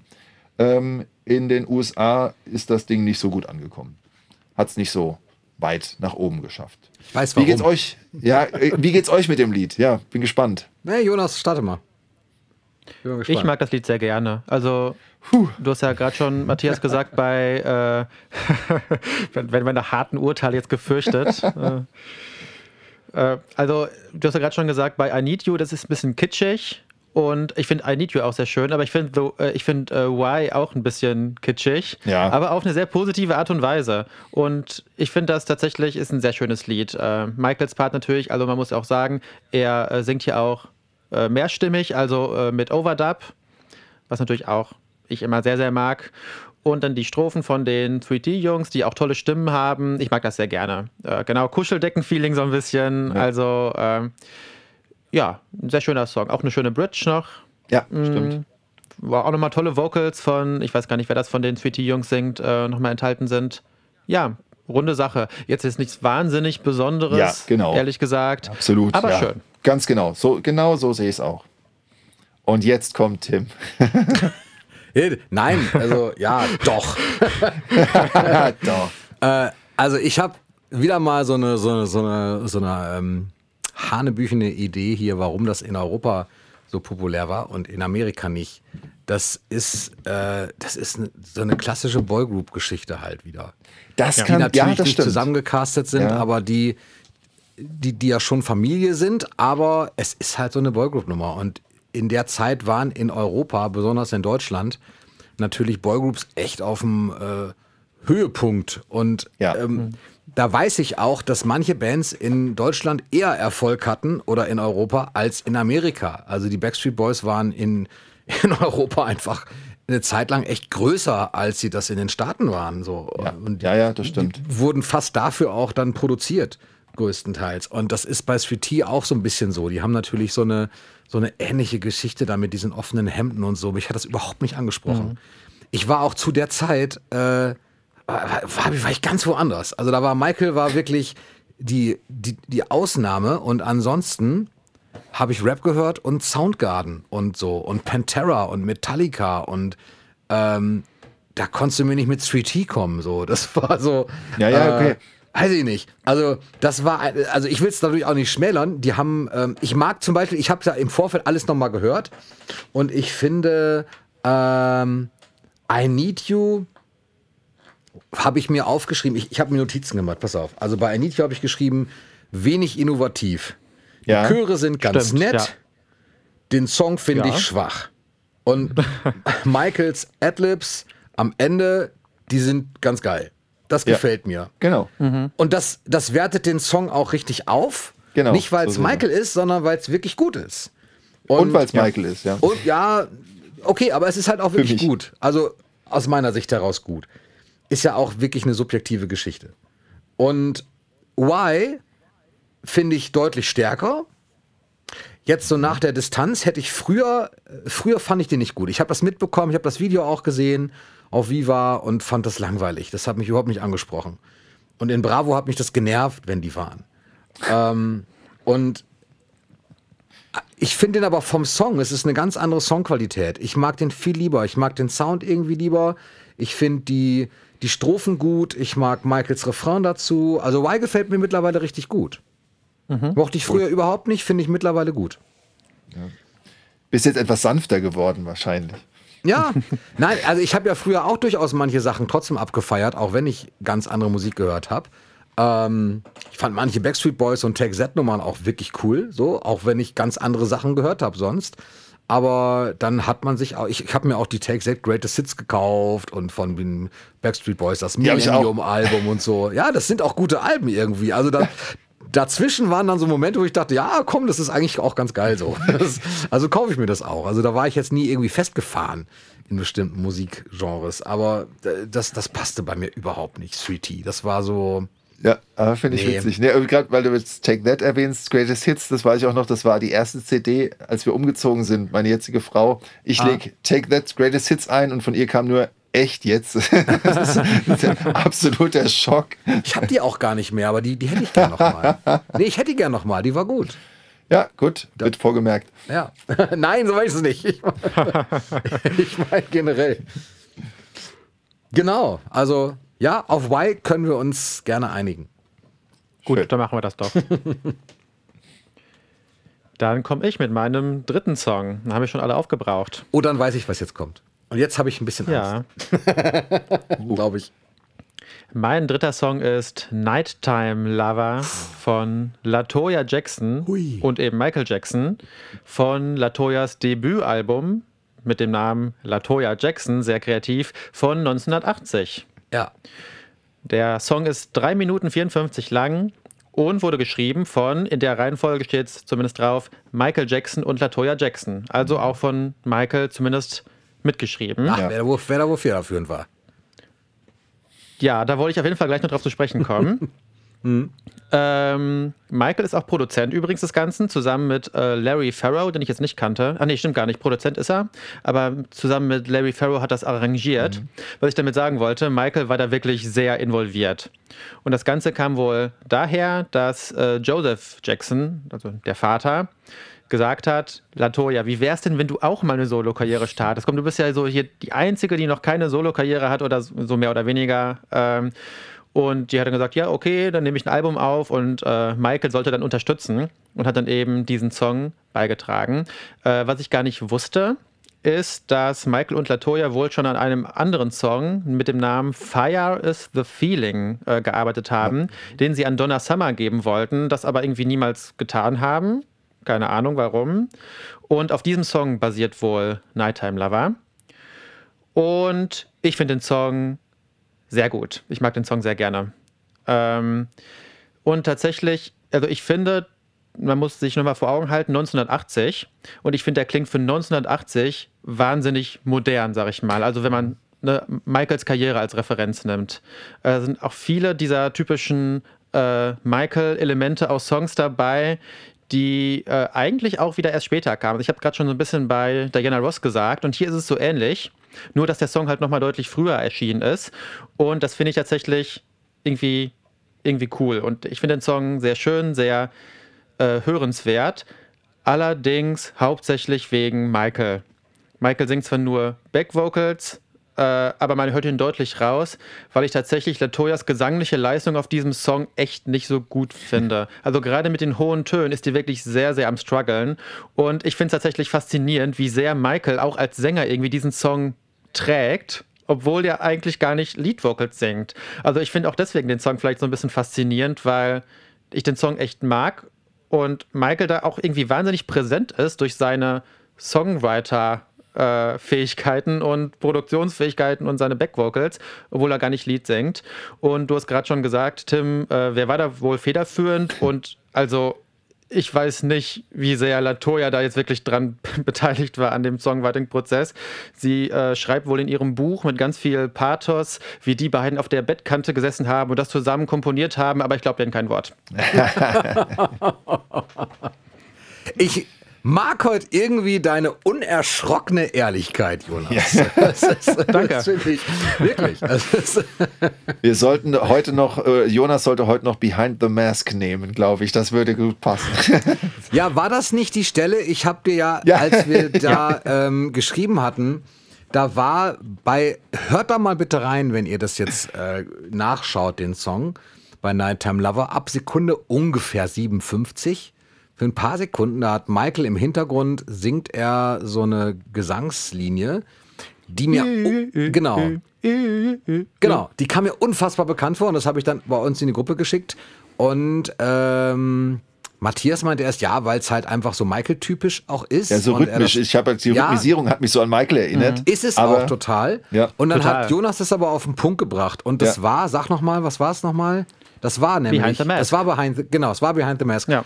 Und ähm, das kann ja kein Zufall sein, oder? Weil es ja wirklich, das ist, das Nein, ist ja eins zu eins. Also das wird da sicherlich nochmal aufgegriffen haben. Jetzt interessiert mich natürlich nur, wann ist Behind the Mask entstanden? Wisst ihr das? Das war ja Thriller-Ära, ne? Kam ja zu Thriller 40 jetzt nochmal die Demo. Okay, aber das kann ja auch ähm, vorher entstanden also, sein. Kann vorher entstanden sein tatsächlich, aber ich glaube, so von der Zeit her kommt es schon hin. Ne? Okay. Auf jeden Fall. Also, dass das aufeinander irgendwie aufbaut. Ja, also ich steige mal kurz ein. Ich gebe zu, für einen Latoya-Titel ist das keine schlechte Nummer. Ich hatte erst so ein bisschen Schiss, als ich Latoya auf der Liste gesehen habe, weil das sind alles so Titel, die habe ich nicht so auf dem Schirm. Die muss ich mir ja. immer wieder anhören. Wenn mich jemand fragt, wie findest du der Nighttime Lover, da muss ich das einmal kurz anmachen, um so rauszufinden, mhm. welcher Song ist jetzt genau gemeint. Und dann, ach ja, richtig, das ist, das ist Nighttime Lover. Ähm, so ähnlich wie bei Centipede im Prinzip, wo ich das ja. einfach nicht weiß, also ich, will jetzt nicht in der Qualität vergleichen, sondern ich weiß aber nicht, welcher Song dann gemeint ist, sondern höre ich noch mal kurz rein ähm, und kenne den dann schon. Und bei Latoya-Titeln, ja, also das ist nicht meins. Ich weiß, dass, dass, dass äh, viele auch anders sehen und sie mögen, aber ich bin mit ihnen nie warm geworden. Ich hasse, ich hasse sie nicht. Es ist keine Person, wo ich sagen würde, ich finde die ganz, ganz mhm. schlimm, aber es hat mich auch nie interessiert. Ja. Das war so, und ich finde auch tatsächlich, dass manche Dinge wirklich musikalisch, ich sag mal, ich nenne es mal diplomatisch, äh, sch- schwierig zu hören sind. Also auf jeden Ja. Fall für mich. Es sind einige Dinge, gerade wenn es dann weitergeht, in den Jahren geht das tatsächlich noch, aber später kommen so, so Dinge, so, wo ich denke, so, boah, weiß ich nicht. Es, es gibt auch so viele Dinge, die du künstlerisch machen kannst oder wenn du dich ver... Aber gut, es ist ja auch nicht, steht mir nicht zu, das, das zu, ähm, ihr das abzusprechen. Also insofern. Ja, sie hatte dann hatte ja noch so eine so eine Country-Phase quasi, äh, qu- quasi. ja. ja. Ähm, ich habe übrigens nochmal nachgeguckt, also Behind the Mask, das Original ist von 79. Ach, und, was? Und muss Michael wohl wirklich sehr schnell ähm, interessiert haben. Und hier steht dann auch nochmal, dass das wirklich in der Thriller-Ära dann halt von ihm, ähm, wie soll ich sagen, bearbeitet wurde oder werden sollte. Also das kann ja Okay. wirklich dann 1980 ist der Latoya-Song, also Ja, dann lag das Da- vielleicht im Hinterkopf und Ja, kam, genau, kam als Melodie so sein. spontan mit rein, Ja. weil es eben passte. Ne? ja, ja, genau. Ja. Ja, es passt ja auch wirklich gut da rein. Es ist ja, also, das stimmt schon. Ja, sehr äh, schön. Side Fact noch. Ja. Habe ich auch in dem, in dem äh, All the Songs Buch jetzt wieder nachgelesen. Ähm, in ihrem Buch schreibt Latoya, dass sie irgendwie unzufrieden ist, dass an, dem, an der ursprünglichen Version des Songs Nighttime Lava so viele Änderungen vorgenommen wurden. Und also, ne, ich weiß jetzt nicht, ob das so gemeint ist, aber man könnte ja so eine richtige, äh, so einen richtigen Undank ihr da auslegen, weil ich ja gerade schon gesagt habe, irgendwie, da steckt so viel Michael drin, dass der Song irgendwie doch gut ist, obwohl, naja, wir gerade schon eigentlich konstatiert haben, Latoya als Künstlerin reizt uns jetzt eigentlich nicht so. Äh, mich würde eigentlich mal interessieren, wie der Song äh, geklungen hat, äh, bevor da die vielen Veränderungen dran vorgenommen stimmt. wurden, die äh, Produzent Michael Jackson da gemacht hat. Dann könnte man mal vielleicht hören. wirklich, äh, wirklich sehen, wie groß Michaels Einfluss jetzt war. Äh, auch jetzt gerade, wie gesagt, als Produzent und Arrangeur. Denn wenn Latoya da so frustriert ist, stand da, glaube ich, glaube frustrated war da irgendwie der Ausdruck äh, über den Song, dann soll sie doch mal die Originalversion raushauen, dann können wir uns dann mal unsere eigene Meinung bilden. Ja, wäre wär ich auch gespannt. Ja, das stimmt. Würde ich gerne mal hören. Der Song wurde der- auch als Single veröffentlicht übrigens. Äh, Es war die zweite Single des Albums, äh, erreichte in den USA keine äh, Chartsplatzierung in den Top 200, allerdings Platz 59 in den RB-Charts. Und ich habe auch die 7-Zoll-Single davon. Und tatsächlich höre ich mir die echt auch an, also diese 7-Zoll-Single. Eigentlich höre ich gar nicht so 7-Zoll-Singles, weil das ist ja immer nur ein Song. Aber bei dem Song brauche ich jetzt auch nicht die anderen Tracks des Albums oder so. Deswegen wird der tatsächlich auch mal aufgelegt. Äh, Ja. ja. Cool. Sehr cool. Und ist ein Ohrwurm, oder? Also ich, ich finde, es ist ein Ohrwurm. Ah, ja, ja, ich, ja, Ja, absolut. doch, kann man, Und, klar. und ich fand deine Beschreibung mit, ähm, dass der für 80er, für 1980 auch sehr modern klingt. Das fand ich auch ganz, ganz passend, ganz treffend auch. Ja, stimmt. Ja. Die Demo-Version kommt dann vielleicht auf der Latoya Ultimate Collection, die dann irgendwann kommt. Weißt du? Hier schwingt so eine Gehässigkeit mit. Ich weiß, nicht, Heute- ich weiß nicht, ob mir das jetzt gefällt oder ob ich das jetzt anprangern sollte. Ich bin noch bei, es gefällt mir. Ja. So. Gut. Äh, ich glaube, Tim, du darfst, ne? Ach echt? Oder? Okay. Alles ja, klar. Ich, ich bin fertig. Ich bin gar nicht darauf vorbereitet. Moment. Äh, aber es ist nicht so schwer. Ich habe nicht so viel Zettel heute vor mir liegen. Somebody's watching me. Zack, rausgehauen. Ha. So, ja. 1984, wir bleiben, wir sind sehr 80er-lastig auch, ne? Ah, absolut. Ähm, Rockwell ist derjenige, der es singt und hinter Rockwell verbirgt sich Ken, äh, Kennedy, Gordy? Jetzt habe ich ein E vergessen wahrscheinlich. Ich glaube, er heißt Kennedy. Ich habe hier Candy stehen, aber ich, ich denke, er heißt Kennedy. Kennedy Gordy. Und Gordy sollte vielen ein Begriff sein, ist eben der Sohn von Barry Gordy, dem Motown-Begründer und Labelchef und äh, ja, derjenige, der die Jackson 5 ja auch auf dem Schirm hatte und sie eben gesigned hat. Und ähm, der hat aber unter einem Pseudonym eben gearbeitet, weil er es war erst gar nicht so leicht. Er, er hat nämlich, er ist gar nicht unbedingt direkt bei Motown unter, untergekommen, auch wenn sein Vater eben Barry Gordy ist, ähm, sondern hat Songs geschrieben, hat die auch seinem Vater vorgespielt und der Vater war meistens nicht so ganz begeistert, hat gesagt, ja, es ist okay, ist ganz gut so, bleib dran, aber kündige deinen Job nicht, so steht es auch in For the Record. ähm, Sehr gut. und das, oder ich habe es von einer Seite, ich habe noch so, eine Seite gefunden, 80s, 80s.de, kann auch sein, dass ich es da gelesen habe. Auf jeden Fall hat äh, Rockwell den Song Somebody's Watching Me eben geschrieben und hat äh, den aber auch schon als, als, Hit selber gesehen, weil er sagte, ey, der Song ist wirklich gut und er hat den einen Kumpel vorgespielt, der Lenny heißt und später als äh, Kravitz auch dann sehr bekannt war. Der mhm. wollte ihn auch nicht singen, hat aber auch gesagt, ist ein guter Song, passt aber nicht zu mir, sing du den doch. Und dann hat er das auch vorgehabt und hat ihn eben Jermaine eigentlich vorgespielt ganz oft. Dann kam Michael wohl dazu, so besagt es die Geschichte. Ähm, ich meine auch auf Havenhurst. Und dann, äh, ja, der Rest ist Geschichte. Michael fand den Song eben gut, richtig gut, hat gefragt, wer singt denn da die Backing Vocals dann? Und äh, so kam dann eins zum anderen. Und Jermaine singt tatsächlich auch auf dem Song mit, das wissen viele nicht. Aber der ist in den Backing Vocals mhm. nicht wirklich hörbar. Michael hört man ja konkret auch raus. Und dann habe ich bei der äh, Recherche zu dem Song immer wieder gelesen, ja, Michael wird nicht aufgeführt, sondern äh, weil Rockwell, also ne, weil Kennedy Gordy eben nicht sich auf, den, auf dem Namen Jacksons ausruhen wollte und damit Erfolg haben wollte, sondern mit seinem eigenen Titel.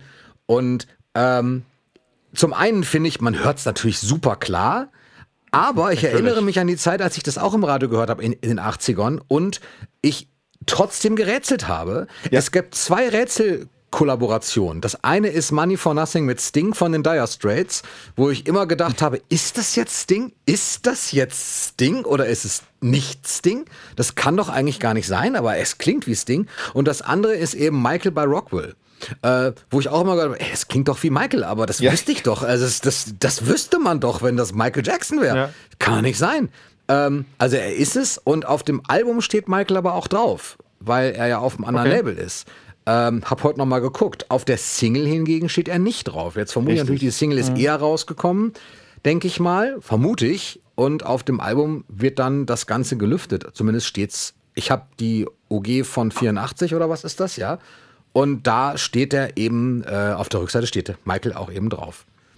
Und Jermaine auch, aber halt dann in den Backing Vocals. Michael wird dann eher tatsächlich als Feature äh, wirklich mhm. auch gehandelt. Ja, äh, für mich ein super Song und einer der Songs, die, ich könnte jetzt noch ein bisschen dazu erzählen, was der, worum es da geht und so. Und äh, das ist aber, finde ich, gar nicht so ganz wichtig. Also im Prinzip merkt man es ja schon, Somebody's Watching Me ist schon ein Programm ähm, von der Thematik her. So ein bisschen paranoides äh, Erzählen eben. Und ähm, worauf wollte ich hinaus? Genau, ist einer der Songs, in denen ich in den 80ern, da kommt man sich so alt vor mittlerweile, ne? das ist 2023 und ich sage in den 80ern ähm, wo ich aber vorm Radio gesessen habe und versucht habe, auf diesen Song zu warten und den aufzunehmen, weil ich den so cool fand. Ähm, einer dieser paar Songs, auf die ich hingefiebert habe, wenn er im Radio kam. Cool. Das ist eine schöne Geschichte. Und das Album ist übrigens auch richtig schön. Ich habe mir Rockwells Album dann ja auch gekauft äh, irgendwann mal. Das ist aber jetzt noch gar nicht so lange her, ein paar Jahre her vielleicht. Vorher hatte ich das gar nicht und habe festgestellt, das kann man auch richtig gut hören. Ist also auch ein wirklich schönes, äh, schönes Album, wirklich. Wow. Ja, also ich ja. kenne außer der Single von ihm nichts, muss ich zugeben. Ja, ich auch nicht. Kann man sich mal und, anhören. Also es ist, ist, ein nettes. Danke für den Tipp, werde ich ja. machen. Ja. ja. Und ich kann, ich kann übrigens bestätigen, also äh, ich bin ja, ein, ein bisschen, nur ein bisschen jünger als du, aber äh, kann mich erinnern, als der draußen war, dass dann die Großen quasi immer, immer gerätselt haben, ist das Michael Jackson oder nicht? Da, mhm. also daran erinnere ich mich wirklich noch. Und ähm, ja, es ist übrigens der einzige, oder ich darf nur nichts verraten, der erste Song von unseren, die wir hier nennen, der auch auf einem Michael Jackson Album wenn auch auf einem posthumen Album drauf ist. Ja, ja richtig, auf der Scream ein, ne? Compilation. Richtig, genau. Bei Scream ist er mit drauf. Ja.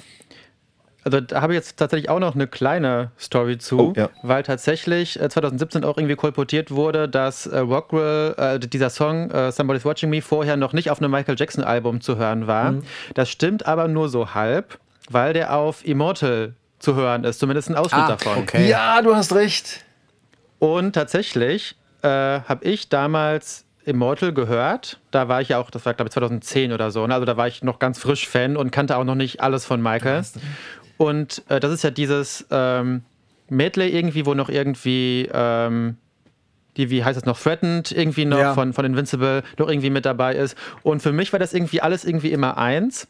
Und als ich dann mal tatsächlich im Radio Somebody's Watching Me gehört habe, kannte ich das irgendwie überhaupt nicht. Aber als Michael dann anfing zu singen, da kannte ich das plötzlich. Und da war ich, ich war völlig verwirrt. Ich wusste jetzt überhaupt gar nicht mehr, was ich denken soll äh, weil irgendwie ich von diesem Song einfach noch nichts gehört hatte. Und ich weiß noch, ich war irgendwie mit einem Bekannten von meinem Vater im Auto und habe ihn dann gefragt, weißt du, wie der Song heißt? Und er hatte aber überhaupt gar keine Ahnung. Also der wusste auch nicht, dass das jetzt gerade Michael Jackson ist, der da singt. und äh, erst deutlich später habe ich dann nochmal irgendwie durch, äh, wahrscheinlich durch einen Zufall, vielleicht auch durch Recherche, keine Ahnung, dann herausgefunden, dass es diesen Song gibt. Äh, so bin ich auf diesen Song damals aufmerksam geworden.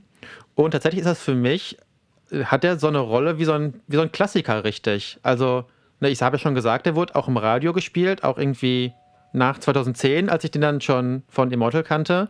Also ist nicht irgendwie wie, ähm, keine Ahnung, Nighttime Lover, was überhaupt keiner kennt, oder äh, Eaten Alive, was irgendwie auch eher unbekannt ist. Also ich hätte noch eine, einen Satz zu diesem Song.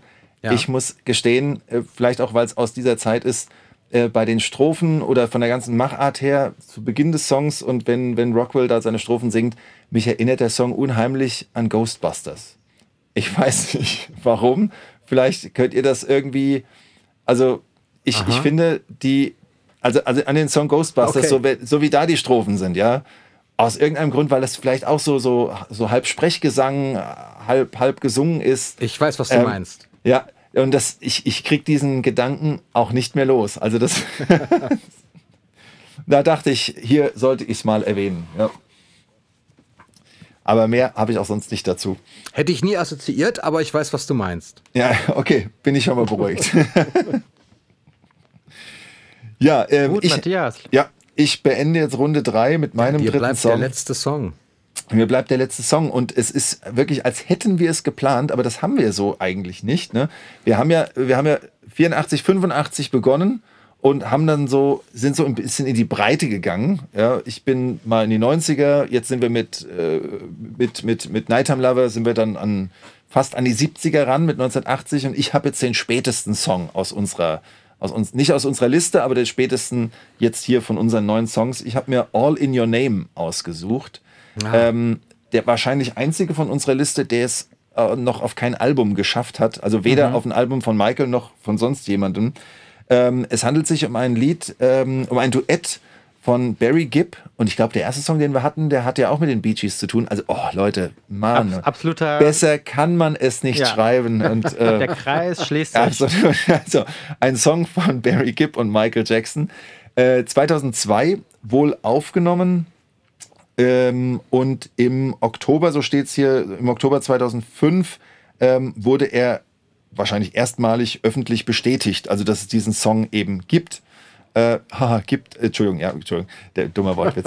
Aber, Boah, weißt du. oh Mann, war der Kacke. okay, und, und ähm, 2011 wurde er dann ähm, zum Download angeboten von Barry Gibb äh, persönlich auf seiner Seite oder so, ist in meinem, in meiner Ausgabe von For the Record nicht mit drauf, nicht mit drin, weil das, ähm, weil das Buch, also die Ausgabe, die ich habe von 2007 oder 2008 ist, und da steht hier wirklich noch Demo-Version ähm, known to exist remains unreal, unreleased. Ja, aber 2011, wie gesagt, ist er jetzt veröffentlicht.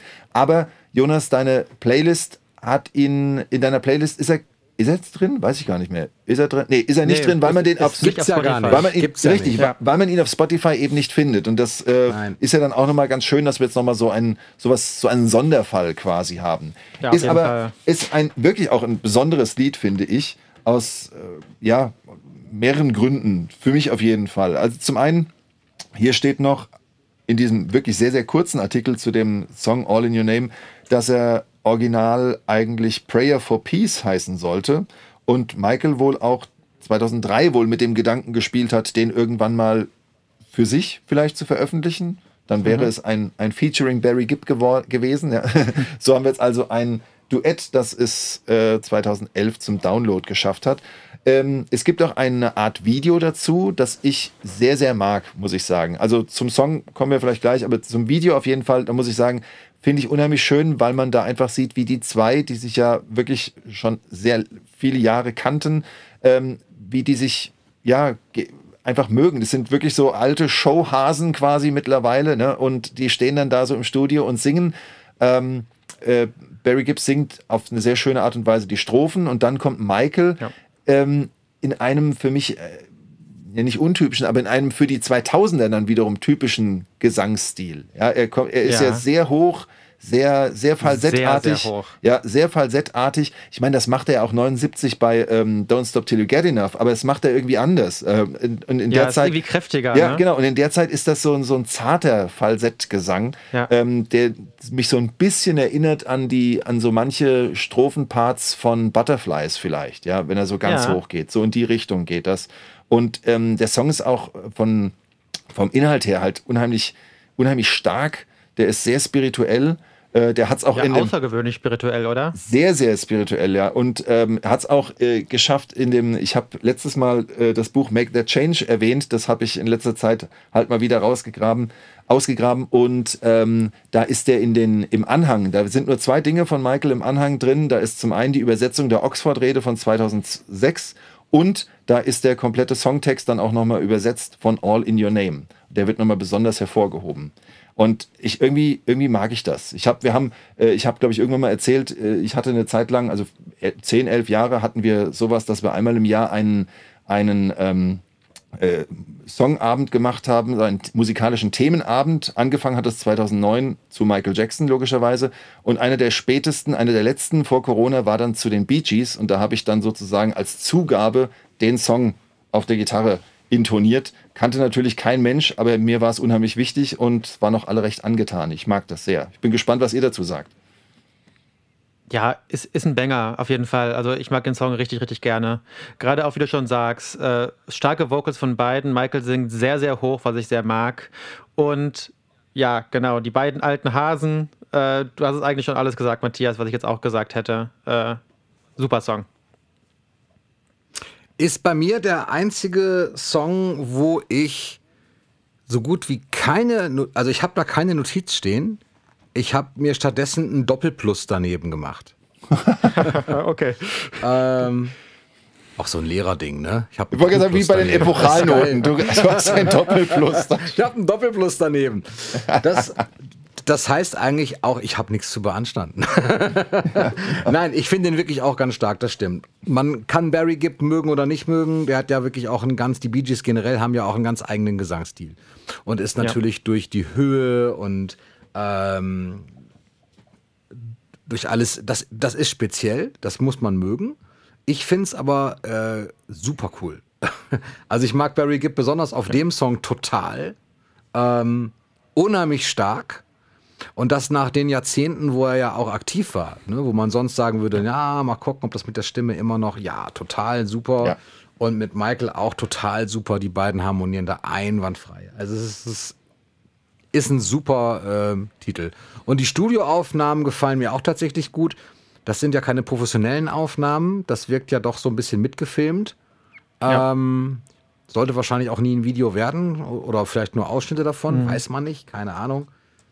Ja, total toll. Schade, dass es den nicht auch irgendwie so mal zu kaufen gab. Also f- Ja, sehr, sehr schade. Würde ich unheimlich gerne haben. Vielleicht lasse ich mir den mal irgendwann auf Platte pressen. Das Ja. kann, man, kann man ja, ma- Ja, machen, Idee. so als Ja. Single oder so oder als Maxi.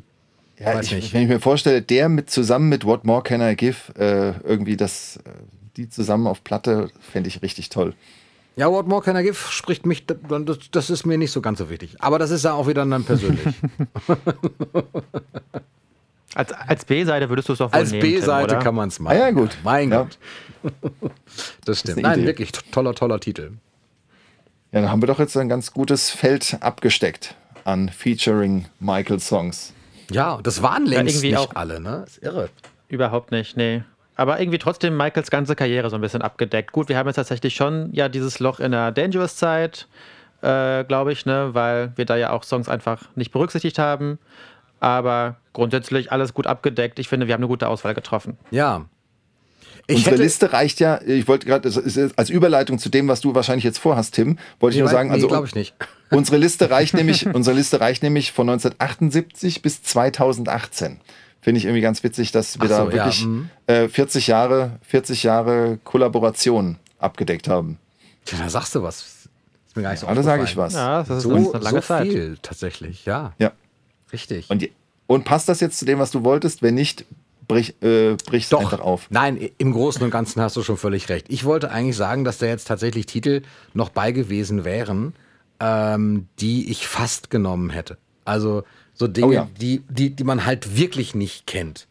Ich hätte zum Beispiel, ich suche mir jetzt einfach mal einen raus und vielleicht, ihr habt die Liste ja bestimmt vor euch liegen, vielleicht habt ihr auch einen Titel, wo ihr sagt, das ist natürlich überhaupt nicht abgesprochen jetzt, aber vielleicht habt ihr trotzdem einen Titel, wo ihr sagt, okay, da müssen wir jetzt nicht ewig drüber sprechen, aber den hätte ich tatsächlich äh, nehmen können als Titel, der wirklich echt unbekannt ist. Und für mich wäre das zum Beispiel gewesen Going Back to Alabama von Kenny Rogers.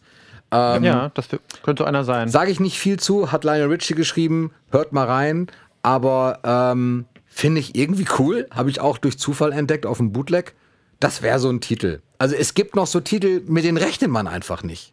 Ja. Ja, ich schmeiß auch noch einen rein, äh, The Dude von Ja. einem Soloalbum von Quincy Ja, Jones, auch. wo äh, Michael aber auch drauf singt. Stimmt. Auch ein richtig cooler Song. Aber sage ich auch nichts mehr zu. Dann nenne ich einfach noch von Kenny Loggins Who's Right, Who's Wrong. Den finde ich noch einfach, dass wir noch einen Kenny haben. Und ähm, ja, sehr schön. eine, eine Dame, mit der Michael ja offenbar Anfang der 80er viel zu tun hatte, die es jetzt aber hier in unsere Erwähnung gar nicht geschafft hat, ist Donna Summers. Äh, Summer, ich will immer ein S hinten dran machen, aber die heißt Donna Summer.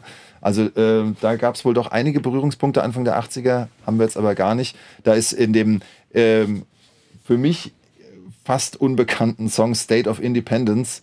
Äh, Im Video vor allem sieht man da mal, was die für eine Star Power aufge, aufgeboten hat äh, in ihrem Video. Wer da alles So ein steht. All-Star-Ding. Ja, wirklich. Und Michael Ja. ist halt dabei, äh, wenn auch nicht sonderlich zu hören in den Nee. Ja. Audios. Genau. Ja, wo könnt ihr Ja. all diese Songs noch mal hören? Jonas. ja, in meiner äh, Spotify-Playlist, die ich angelegt habe, also die habe ich schon ganz lang, also ich habe da schon ganz, ganz lang mal solche Songs gesammelt. Die ist aber immer noch unvollständig. Ich habe zum Beispiel State of Independence eben aus dem Grund, dass man Michael nicht so raushört, da immer extra nicht reingemacht. Aber jetzt für diesen Zweck habe ich es doch nochmal hinzugefügt. Und ähm, auch zum Beispiel Fly Away habe ich gerade noch ergänzt während der Folge. Und diese Playlist könnt ihr finden unter dieser Folge sozusagen. Also Kai wird die überall äh, auf YouTube, auf Spotify verlinken, dass ihr die auch hören könnt. Und ja, das ist eine nette Auswahl an Songs. Äh, und die Playlist ist wirklich auch sehr vielseitig. Also ne, nicht nur irgendwie fünf Jahrzehnte abgedeckt, sondern auch äh, wirklich alle Genres irgendwie abgedeckt. Also wirklich ähm, eine coole Playlist, finde ich zumindest. Äh, danke an Michael dafür, für diese tollen Kollaborationen. Und wir freuen uns natürlich auch, wenn ihr noch weitere Songs äh, in die Kommentare postet, weil es gibt immer welche, die man noch nicht kennt oder die man gerade nicht mehr auf dem Schirm hatte. Und wir freuen uns sehr, da auch noch mal in Songs, die wir äh, noch nicht kannten oder lange nicht gehört haben, auch noch mal reinzuhören. Sehr ja, gut. Sehr genau. gut. Fairerweise muss man jetzt sagen, wir müssen äh, Kai auch noch erzählen, dass er das reintun soll. Wir haben jetzt so groß, Das großspurig tun, angekündigt, dass er das macht. Äh, genau, wir müssen ihm doch das Ganze zukommen lassen. Ja, Aber Foto richtig toll. 2, äh, er wird es getan haben. Ah, sehr schön. Da lacht das Deutschlehrerherz. Ja, sehr schön. So schnell kann man die glücklich machen. Guck mal. cool. Dann kommen wir schon äh, quasi in den Abgesang.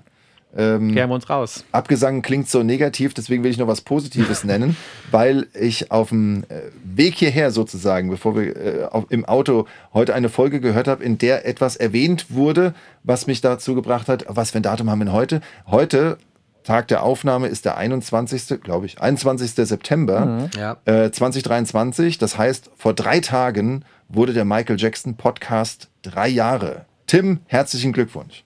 Das möchte ich jetzt nochmal raushauen.